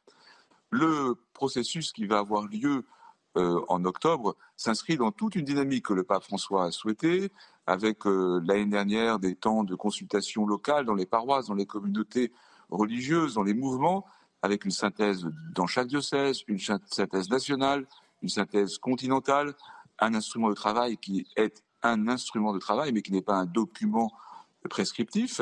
Et puis, de fait, il va y avoir une assemblée euh, d'évêques et également de, laïcs, de, de, prêtres, de religieux, de diacres euh, à Rome en octobre, où j'aurai d'ailleurs la charge de, participer, comme plusieurs évêques français. Cela va être un temps de, réflexion, de discernement, de partage. Et c'est à partir de cela qu'on verra comment les choses peuvent euh, évoluer. Mais je crois qu'il ne faut pas trop vite imaginer que euh, nous sommes au seuil d'une révolution. Il s'agit plutôt de, de, faire le point sur un certain nombre de, de fonctionnements pour être vraiment enraciné dans le message qui est le nôtre et le transmettre mieux, euh, avec sûrement de, des courants variés dans l'Église, c'est bien normal, mais je crois que les choses peuvent se faire avec sérénité. En tout cas, c'est dans cet esprit-là que je participerai moi-même au synode en octobre. Oui, parce que vous, parliez de, de courants euh, variés. On peut entendre euh, l'inquiétude de certains catholiques troublés. Ils jugent une ligne trop progressiste hein, du pape François. Finalement, c'est vrai, pour résumer, mais ce n'est pas d'aujourd'hui, ces deux visions qui s'opposent, celle plus conservatrice, pour qu'il faut revenir davantage aux racines, au fond, et puis celle un peu plus progressiste avec une dynamique d'ouverture. Euh, vous entendez euh, ces craintes, vous les, vous les constatez euh, au sein de l'Église de France? Alors, comme évêque, moi, j'ai la mission d'entendre toutes les questions, toutes les craintes, et de travailler constamment à la communion en recentrant chacun sur le message de l'Évangile. Et puis, justement, ce qui est important comme chrétien, c'est de ne jamais opposer la fidélité à l'ouverture. Et c'est vraiment quelque chose d'essentiel, on pourrait dire, dans l'ADN chrétien. C'est par la fidélité au Christ qu'on est vraiment ouvert à tous. Et euh, si on est vraiment fidèle au Christ, alors on est vraiment attentif à tout ce qui bouge dans le monde et dans la société, parce que la lumière de l'Évangile vient toujours tout éclairer et tout renouveler. Alors évidemment, il y a toujours la tendance de transformer le, notre démarche spirituelle et missionnaire en affrontement de type quasiment politique, mais la mission des pasteurs, c'est de revenir à l'évangile, de revenir à la justesse de ce qui est notre mission.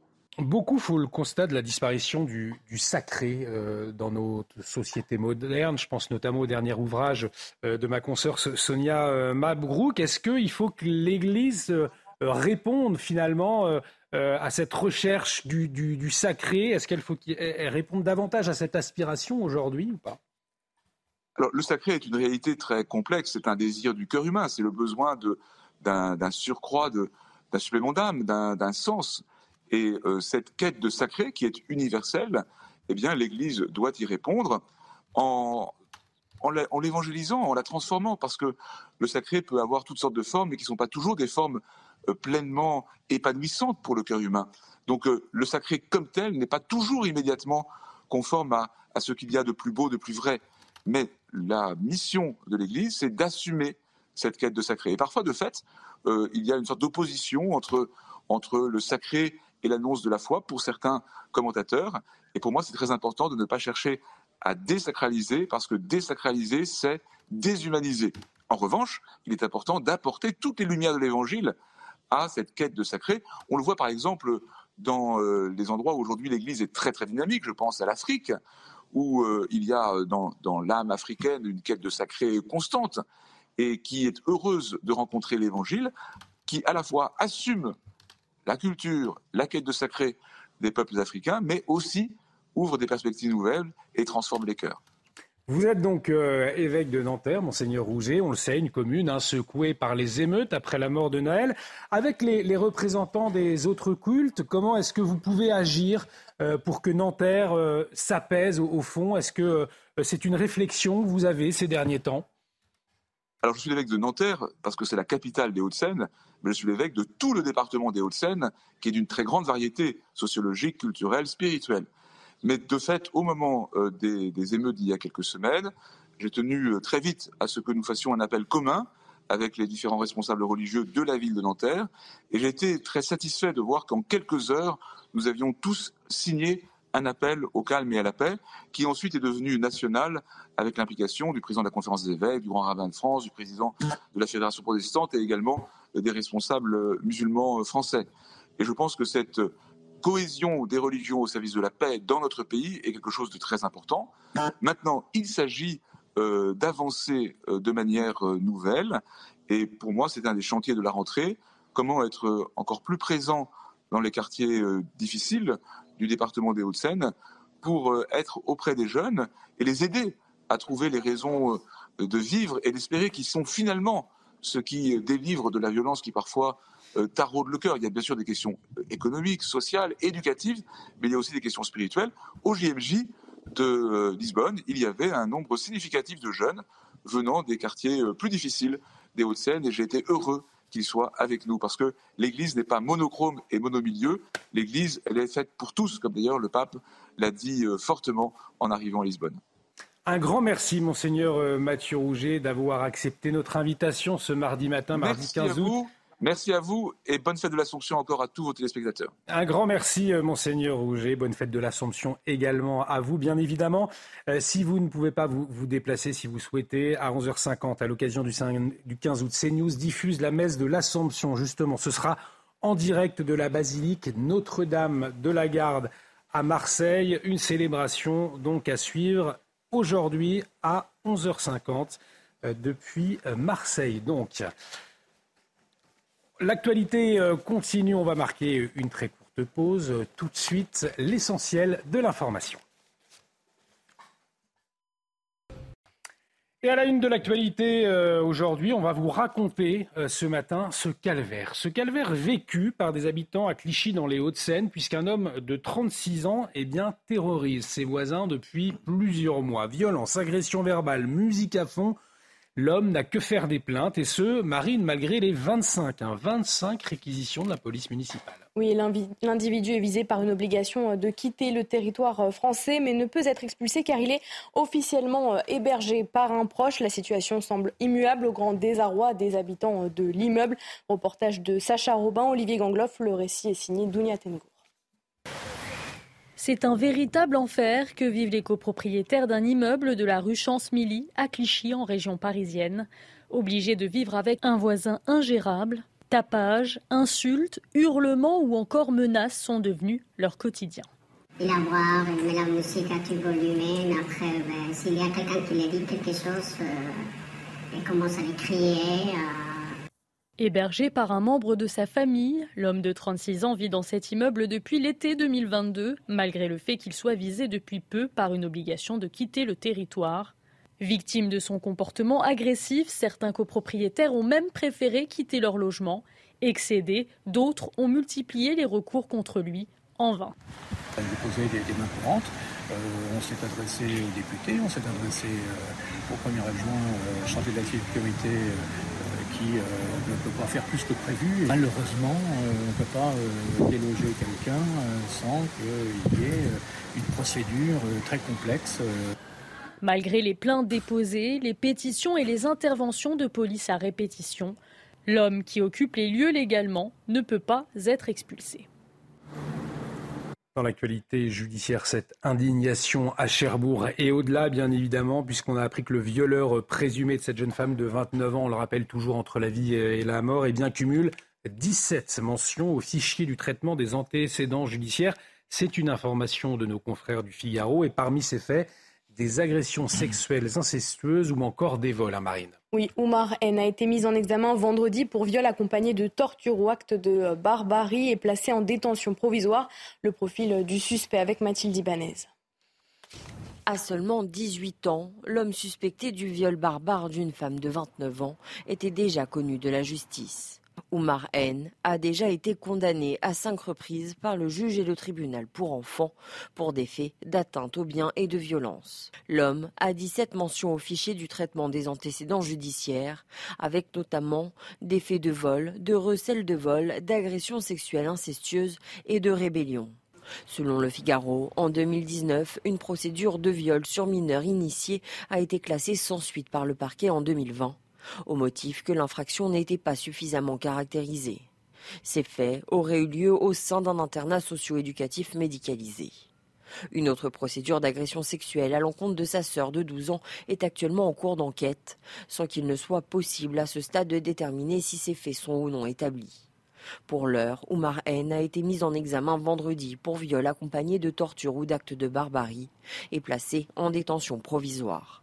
Une information judiciaire a été ouverte par le parquet de Coutances.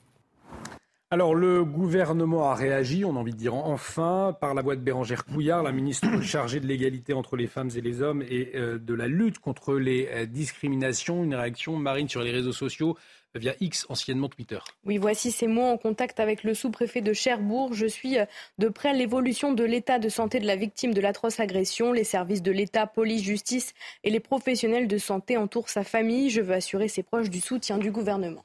Réaction du gouvernement donc après ces actes indicibles, peut-être un peu tard. On en parlait euh, déjà dès, euh, dès ce week-end. Enfin, enfin, enfin, ce mot écrit euh, sans hâte et sans doute sous la pression euh, médiatique euh, par la ministre chargée des relations entre les hommes et les femmes, mais c'est pas ce qu'attendent les cherbourgeoises et les cherbourgeois en particulier et les Français en général. Ce qu'on attend, c'est un mot de Gérald Darmanin, le ministre de l'Intérieur, qui va nous expliquer comment ce jeune homme au casier judiciaire bien rempli euh, se promène, se promenait encore la veille du euh, euh, drame dans les rues, ce jeune homme de 18 ans, ce barbare de 18 ans, dans les rues. Il était même en boîte de nuit avant de rencontrer sa victime, non pas dans la boîte de nuit, mais directement dans l'appartement de la jeune femme de 29 ans. Qu'est-ce qu'il faisait? Encore dans les rues A-t-il eu, était-il sous le coup d'un contrôle judiciaire? Enfin, il y a le silence de Gérald Darmanin, du ministre de l'Intérieur, au fur et à mesure que les jours passent, devient assourdissant. C'est de lui qu'on attend un mot, pas euh, de la ministre euh, qui dit je suis aux côtés des victimes. Enfin, faut dire service minimum. Pourquoi service minimum dans cette affaire aussi grave? Pourquoi pas un mot, un petit mot du président de la République pour la victime, parce que là, le cas, le président de la République ne peut pas s'exprimer à chaque fois qu'il y a un drame, un viol, puisqu'il y en a, hélas, énormément euh, dans notre pays. Mais enfin, là, le cas est exceptionnellement grave. Pas de mots du président de la République, pas d'explication du ministre de l'Intérieur, donc pas d'explication, d'une certaine manière, euh, de, de la justice. Rien. Non. Non, vraiment. Là, là, là. C'est scandaleux de ne rien dire à ce moment-là. On attend vraiment, les chers bourgeoises et les chers bourgeois, comme les Français, attendent là une explication. 17 mentions au casier judiciaire avec des choses graves, des viols incestueux, euh, vol, violence à tous les étages, pas d'explication. Là, vraiment, non. Non, là, c'est indigne. Et vous le soulignez, beaucoup de réponses attendues par les Français, effectivement, après cette terrible euh, affaire. On va prendre la direction de Marseille à présent. Marseille euh, qui compte près d'un mort toutes les 48 heures depuis le début du mois d'août. Hein. Euh, alors, plus seulement cantonné à certains quartiers sensibles, mais c'est toute la ville qui est touchée avec l'usage systématique d'armes à feu hein, et des forces de l'ordre dépassé face à ce phénomène inquiétant de règlement de compte. Pour en parler, Rudy Mana, porte-parole Alliance Police, est en liaison avec nous. Rudy Mana, bonjour. Merci d'avoir accepté notre invitation. Je le disais, près d'un mort toutes les 48 heures depuis début août. Euh, et désormais, ce ne sont plus les quartiers sensibles hein, qui sont euh, seulement touchés. Oui, vous avez raison de le, souligner. Euh,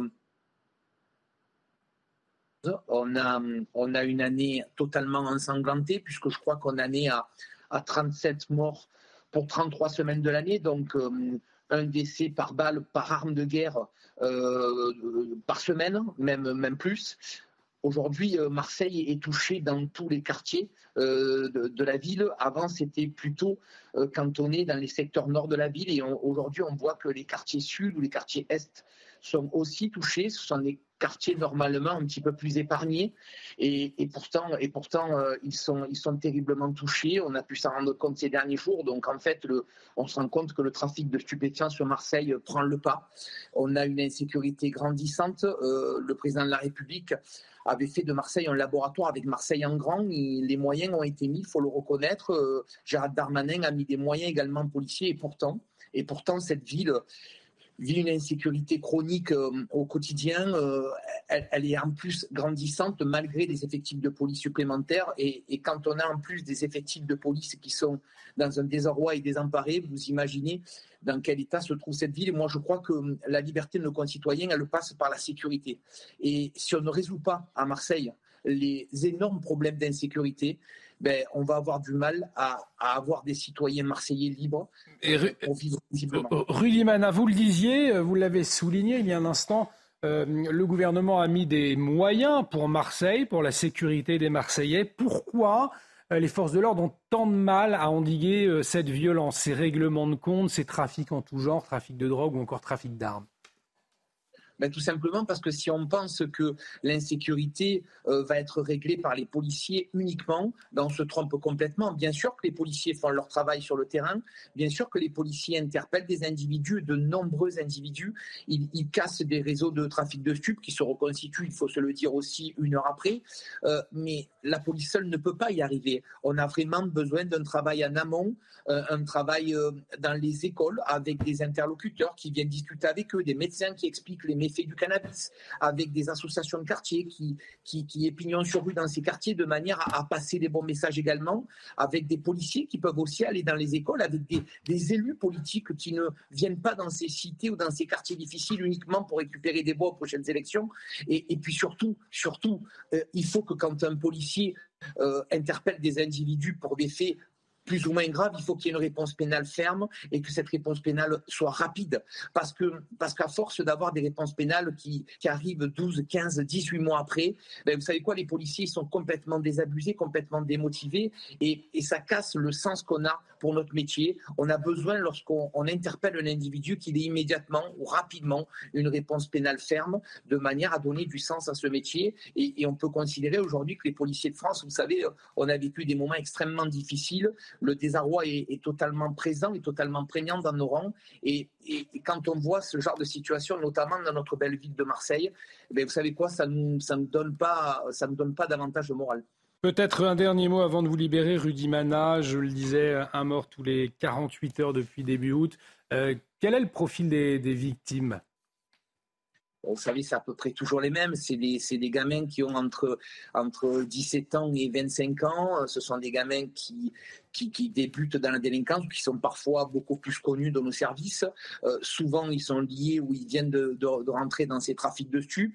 Parfois, ils ont des rôles totalement mineurs dans ces trafics de stupes, parce qu'en fait, on, est dans une entreprise, ces, leaders de, trafic de stupes sont dans une, entreprise de terrorisation des, des, points de vente. Veulent récupérer le business, ils veulent agrandir leur propre business. Et pour cela, ils, ils envoient des, des, des, des, tueurs à gages, hein, il faut se dire les choses, ils envoient des tueurs pour terroriser le, le point de stup ou le point de vente de stupéfiants d'un concurrent. Et du coup, ben, le concurrent fait la même chose et on se retrouve dans des situations comme on a aujourd'hui, avec, avec des, fusillades, des fusillades quasiment tous les soirs, des blessés par balle tous les jours. Et, comme je l'ai dit tout à l'heure, 37 euh, morts en 33 semaines de, de cette année. Donc on vraiment sur une année ensanglantée.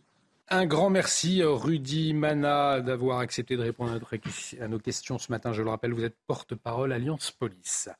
Euh, dans l'actualité également, le retour à l'école euh, prévu euh, pour les élèves, ce n'est pas tout de suite, dans quelques semaines. Néanmoins, 3 millions de familles vont percevoir à partir de demain l'allocation de rentrée scolaire, hein, Marine. Oui, et cette année, le montant a été euh, revalorisé de plus de 5% par rapport à l'année dernière et aussi entre 398 et 434 euros selon l'âge de l'enfant.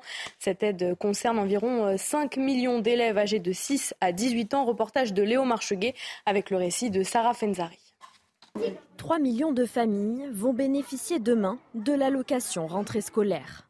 Ces 5 millions d'enfants âgés de 6 à 18 ans scolarisés ou en apprentissage dans un établissement public ou privé qui sont concernés.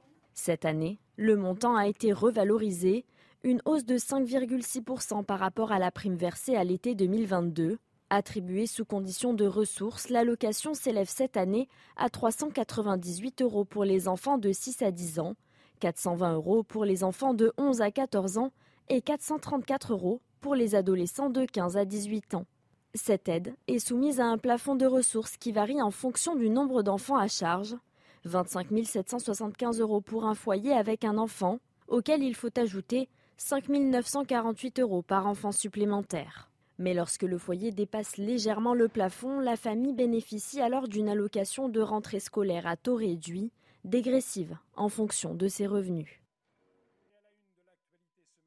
incendie dans les Pyrénées-Orientales, il est désormais fixé. Trois communes touchées, hein, Saint-André, Sorède et Argelès-sur-Mer, Marine. Oui, les flammes ont ravagé plusieurs euh, centaines d'hectares et menacé de nombreuses habitations. Cette nuit, plus de 600 pompiers étaient mobilisés. Hier, 3000 personnes ont été évacuées. Au total, sept salles d'hébergement ont été ouvertes pour accueillir des euh, dizaines de personnes évacuées. Et nous sommes en direct justement avec Rodrigue Furcy, le préfet des Pyrénées-Orientales, qui est euh, en liaison avec nous. Monsieur le préfet, Bonjour, merci d'avoir euh, accepté notre invitation. Euh, pour commencer, euh, quelle est la situation ce matin dans votre département? L'incendie est fixé, il n'y a plus de risque pour le moment de propagation?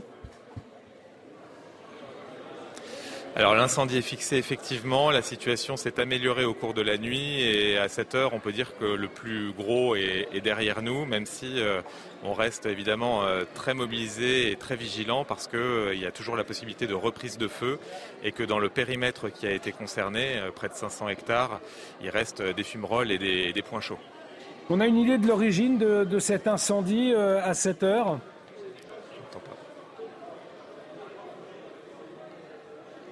Oui, monsieur le préfet, je ne sais pas si vous m'entendez. Est-ce que vous avez euh, des connaissances ça y est, Voilà. Avez-vous Est-ce qu'on a une, une euh, connaissance de l'origine de cet incendie? Non, à ce stade, on ne peut pas en dire beaucoup plus et c'est euh, le procureur de la République euh, qui euh, sera à l'initiative de, l'enquête. Mais ce qu'on peut dire, c'est que les incendies, 9, dans 9 cas sur 10, sont d'origine humaine. Donc, de façon générale, c'est l'information qu'on peut donner à ce stade. La piste n'est pas écartée. Donc, en tout cas, des moyens massifs déployés. On le disait, 600 pompiers qui ont dû intervenir hein, cette nuit. Oui, c'est ça. 600 pompiers. À cette heure, c'est 480 sapeurs-pompiers qui sont mobilisés. Euh, nous avons euh, le soutien de deux hélicoptères qui font des reconnaissances actuellement. La priorité de ce matin, c'est bien sûr de garantir la sécurisation du périmètre et puis progressivement de permettre le retour euh, des familles lorsque c'est possible. Et puis l'accompagnement des personnes qui sont concernées par des dégâts importants. Il y a notamment un camping qui est concerné par des dégâts très importants. Et donc là, je suis actuellement dans, une salle de regroupement pour accompagner les personnes, pour les aider dans leur démarche à trouver une solution. Justement, combien de, personnes restent sinistrées ce matin? Vous avez une idée?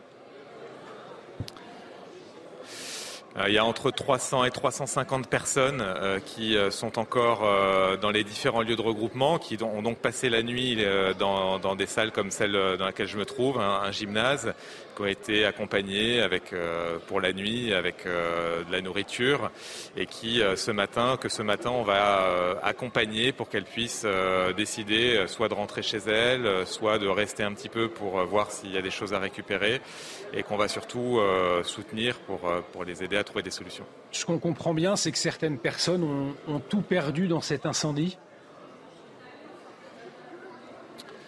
Oui, euh, les personnes étaient euh, parties à la plage pour certaines d'entre elles euh, avec peu de choses, une caravane laissée au camping ou des affaires laissées dans le mobilhome. Et donc il y a une partie de, ce qu'elles avaient emporté en vacances qui est, probablement partie en fumée. C'est un petit peu trop tôt puisque les, reconnaissances sont encore en cours. Le site n'est pas encore sécurisé, il y a encore des, des fumées, il y a beaucoup de bouteilles de gaz qui sont restées dans les mobilhomes. Donc il faut faire très attention aux conditions de sécurité. Mais le plus probable, c'est qu'effectivement, dans ce camping, euh, des dégâts importants soient, soient déplorés. Alors, Je rappelle quand même qu'il n'y a pas de victimes à cette heure. Voilà. Il n'y a pas de victimes à cette heure euh, parmi les personnes. C'était bien sûr la priorité. Il y a 400 maisons qui ont été euh, concernées par la zone de feu. Les sapeurs-pompiers ont réussi à, protéger l'essentiel d'entre elles. Il y a huit maisons qui ont été parcourues par les flammes, mais à cette heure, on ne déplore pas de victimes dans la population. Et c'est l'essentiel. Un grand merci, monsieur le, préfet, euh, d'avoir accepté de répondre à, nos questions, d'avoir fait un point de situation donc sur ce, euh, cet incendie dans les Pyrénées-Orientales. Pas de victimes à déplorer, nous dit Rodrigue Furcy, préfet des Pyrénées-Orientales. Euh, en revanche, des sinistrés hein, dans des campings qui, pour certains d'entre eux, auraient tout perdu, des habitations menacées, mais pas euh, pour le moment, pas d'habitation euh, complètement brûlée. Euh, on va faire le, point justement avec vous, Carole Zanin, puisque les Pyrénées-Orientales touchées par la sécheresse, on le sait aujourd'hui, d'autres départements en alerte orange canicule. Hein. Oui, plusieurs départements sous vigilance orange canicule aujourd'hui et cette semaine, eh bien, nous aurons un épisode caniculaire. Qui dit épisode caniculaire, eh bien, ce sont euh, finalement trois jours, trois nuits consécutives quand on dépasse le seuil de température défini par chaque département euh, français, ces, seuils de température qui diffèrent évidemment d'un département à l'autre. Alors à quoi faut-il euh, s'attendre cette semaine? Eh bien, euh, nous aurons des températures, une chaleur modérée, hein, vous l'aurez compris, pour les régions du nord-ouest. Nous aurons 21 à 25 degrés au nord-ouest, 25 à 29 degrés de l'Aquitaine vers les régions du nord-est, de 32 à 35 degrés vers les Alpes et puis 37 voire 38 degrés au sud-est. Une, on attend une intensification des températures dans le courant du week-end. Et je vous rappelle ces cinq euh, départements euh, sous vigilance orange. Et nous avons également deux départements sous vigilance orange, feu de forêt, le Var et le Vaucluse. Merci beaucoup, Carole Zanin, pour euh, toutes ces précisions. Attention donc dans cinq départements en vigilance orange, on l'a bien compris. On en vient euh, à cette affaire à présent, cet homme de 34 ans condamné à 8 mois de euh, prison ferme pour avoir frappé son chien. Il est également condamné à une interdiction définitive de détenir un animal. Alors les faits remontent euh, à 2019, c'est à Corbeil-Essonne, donc dans le département de l'Essonne, et c'est une voisine hein, qui a sauvé la vie de ce bulldog de 4 ans, Marine un bulldog qui hurlait à la mort nuit et jour. La femme a donc appelé la police. Oui, elle a appelé la police et sur place, les forces de l'ordre ont alors découvert un chien couvert de plaies et de traces de sang de la prison ferme pour des violences sur un animal. Une décision de justice qui réjouit les associations de protection animale. Écoutez c'est pas euh, une première, mais effectivement, ça reste extrêmement rare qu'il y ait des condamnations parce que jusqu'à présent, en fait, euh, les procédures qui sont menées n'aboutissent pas à des condamnations fermes. Et euh, là, en plus de la peine de prison, il y a une interdiction de détenir un animal et ça, c'est un volet qui est très important pour la suite. Les catholiques célèbrent donc aujourd'hui l'Assomption de la Vierge Marie au ciel et dans certaines communes, eh bien, cette journée est plus qu'une fête religieuse, c'est aussi une véritable fête populaire, Marine. Oui, c'est le cas à Luçon euh, en Vendée, chef-lieu du diocèse de Vendée où la cathédrale porte le nom de Notre-Dame de l'Assomption. Là-bas, le 15 août est presque aussi important euh, que Noël, reportage de Michael Chailloux. Toute la ville de Luçon est bâtie autour de sa cathédrale Notre-Dame de l'Assomption. Avec un tel nom, logique que le 15 août soit ici la fête principale de l'été autour de la Vierge Marie que l'on apprête pour l'occasion. À quelques heures de la messe qui réunira 800 fidèles dans une église pleine à craquer, l'organiste fait ses gammes. Je sais que c'est une messe extrêmement importante dans l'année, hein, puisque c'est la messe de l'Assomption. Donc euh, bah, du côté musical, je pense qu'on sort des chants avec des accompagnements qui sont les plus euh, appropriés possibles et les plus jolis possibles en particulier. Sur le parvis de la cathédrale, les manèges se sont installés pour plusieurs semaines, signe que la fête religieuse du 15 août déborde bien au-delà de l'église. C'est aussi une, une fête populaire puisqu'il y a la fête foraine, il y a la braderie, euh, la foire à Luçon, donc ça attire bien plus largement, parce que c'est le 15 août et Notre-Dame de l'Assomption. Donc tout est un peu lié, et donc ça crée un, un, grand rassemblement euh, très large. Et sans oublier les courses cyclistes. À l'occasion de ces festivités, et en collaboration avec les membres du clergé, police municipale et gendarmerie nationale mettent en place des patrouilles communes. Le dispositif visible, lui, la partie euh, émergée de l'iceberg, ce sera effectivement des, des patrouilles à l'entrée des offices, mais également à la sortie, visible de l'extérieur, pas de l'intérieur évidemment, de façon à sécuriser. À l'intérieur de la cathédrale, des bénévoles sont désignés pour assurer la sécurité pendant les offices. Et la messe de l'Assomption à suivre à 11h50 sur CNews depuis la basilique Notre-Dame de la Garde à Marseille. 11h50, donc messe de l'Assomption sur notre antenne. Allez, pour clore cette matinale, on va fêter les deux ans. Aujourd'hui, les deux ans d'un panda marine. C'est euh, le ce panda qui s'appelle Lélé. Oui, tout à fait. On vous emmène à Singapour euh, où eh bien, ce panda fête ses deux ans. Ses parents, Jaja et Keke, avaient été prêtés par Pékin pour aider à la reproduction de cette espèce en voie de disparition. Les visiteurs du zoo de Singapour sont donc venus nombreux pour célébrer euh, son anniversaire. Un moment chargé d'émotions raconté par Somaya Labidi. Dans ce zoo de Singapour, c'est la foule des grands jours. Ici, la star, c'est lui. Lélé qui célèbre tout juste ses deux ans.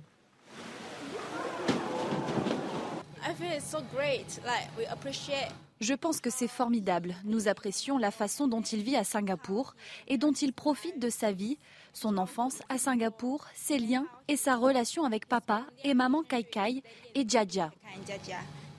Il faut dire que Lélé est un bébé miracle.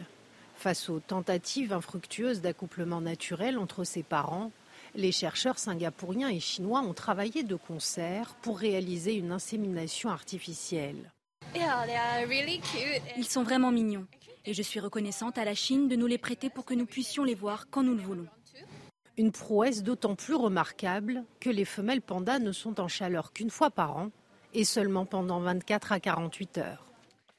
Et un joyeux anniversaire donc à euh, Lélé, hein, ma, chère Marine, je crois qu'on dit Kai Kai, son papa. Oui, je me suis trompée, j'ai mal prononcé le nom de famille du père, je, m'excuse auprès oh, du père. c'est pas moi qui vais vous jeter la pierre, vous savez.